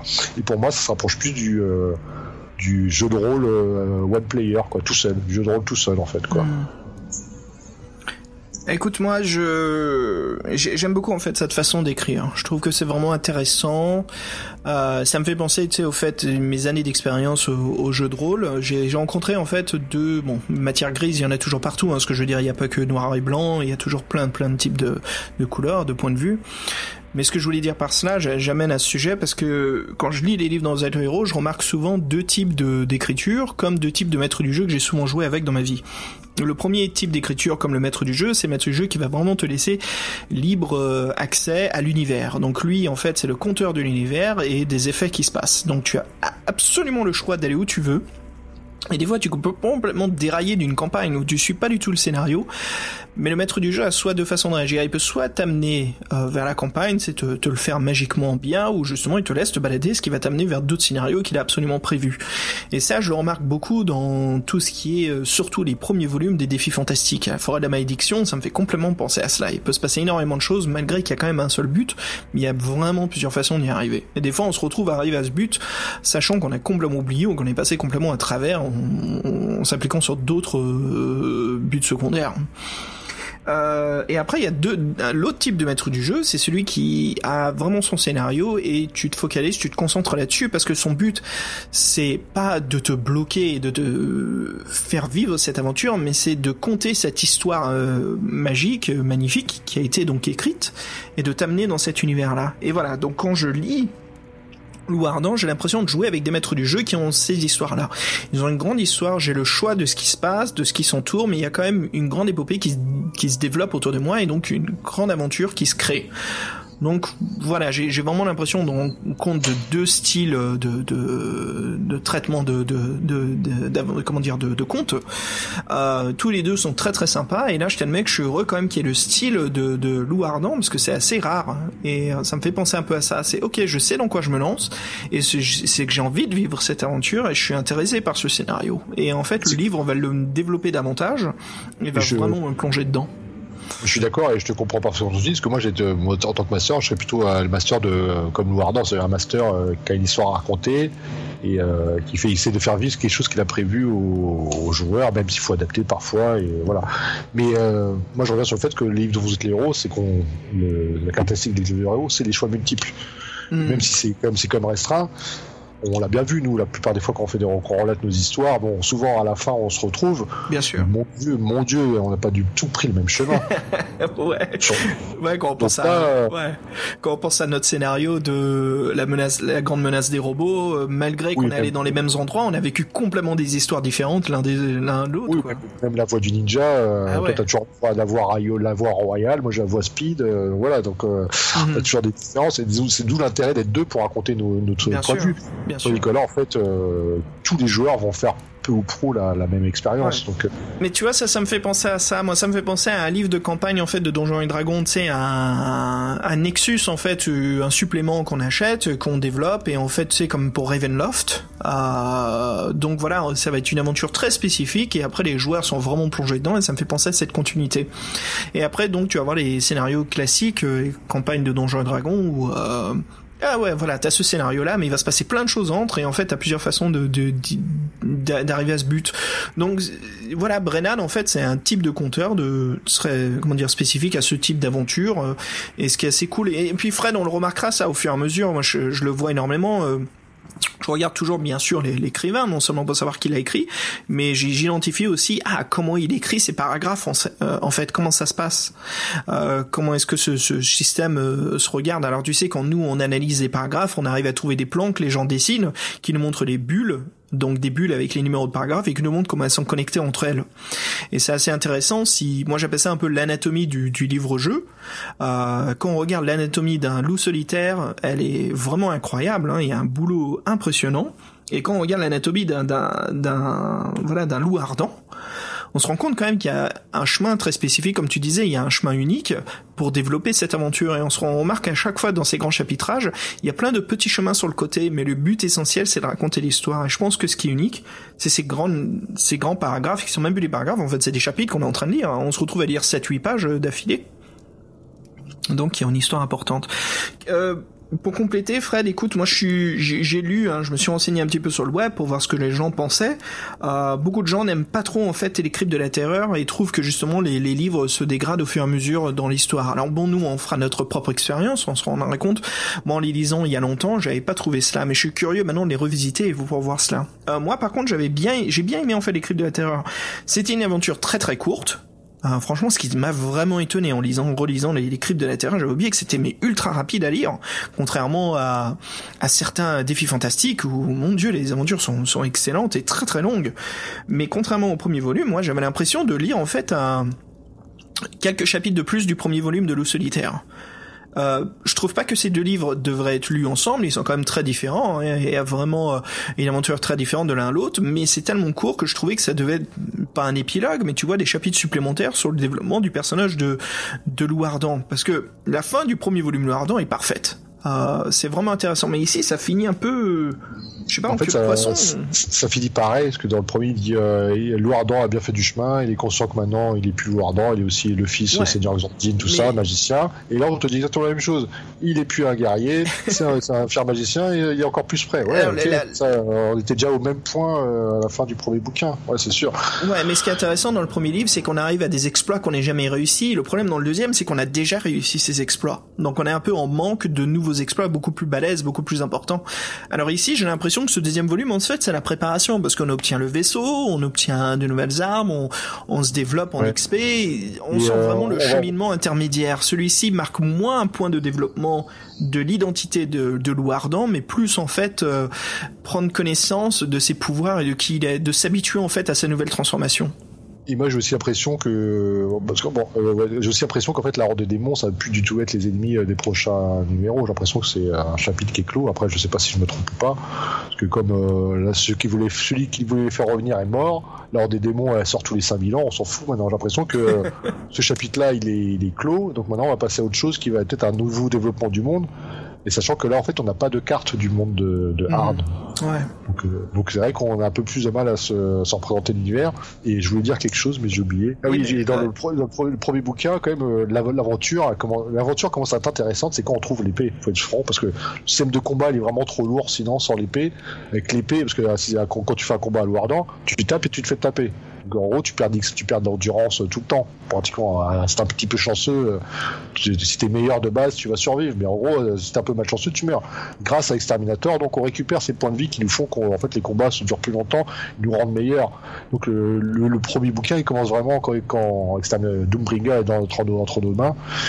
Donc c'est pour ça que voilà, la première partie du bouquin, euh, je l'ai trouvé un peu fastidieuse. C'est pour ça que j'ai pris, moi j'ai pris plus de plaisir avec les cryptes de la terreur. Donc de, rien que déjà pour le, donjon et trésor, que c'était ma première expérience en, dans le livre de le héros que j'ai apprécié, grâce à la magie et grâce à cette euh, cet univers de Brennan où il a mis la magie et que Mm. tu deviens ton propre master et donc tu peux faire tes choix et revenir à des paragraphes. Franchement, c'est très, euh, très intelligent de proposer des choses comme ça aux, aux joueurs plutôt que des boules de feu ou des, euh, ou des poisons. C'est, c'est, ça, c'est- ça, ça, ça- ça montre autre chose.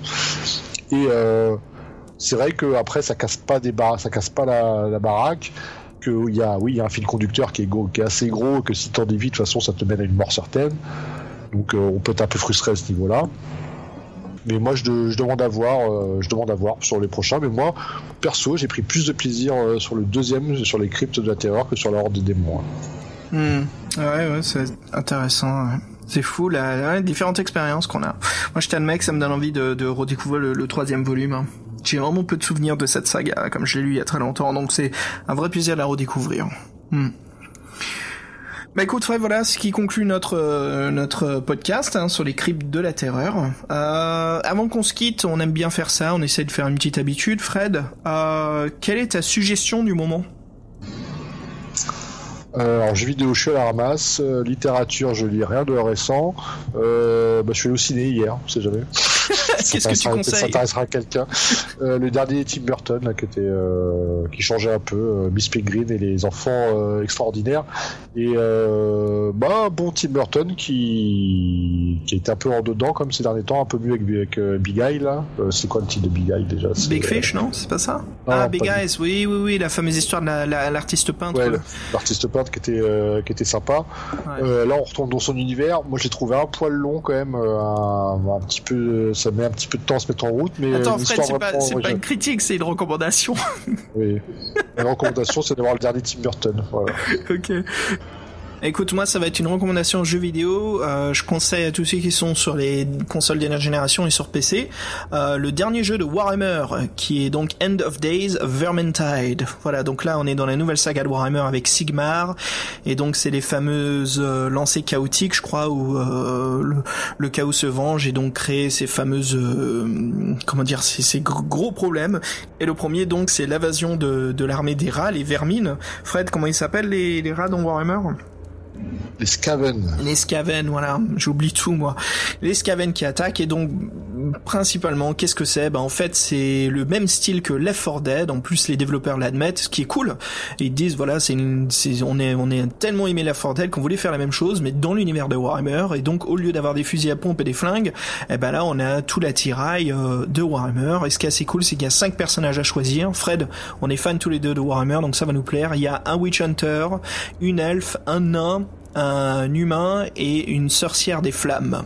Le nain direct. Euh, c'est ce que je joue moi ces temps-ci. En plus, je viens de débloquer un Warhammer en or là, et le système de le système de loot est excellent parce que c'est euh, tu donc tu traverses des niveaux très scénarisés, très très cool avec les personnages qui se parlent entre eux tu découvres des dés cachés dans des coffres.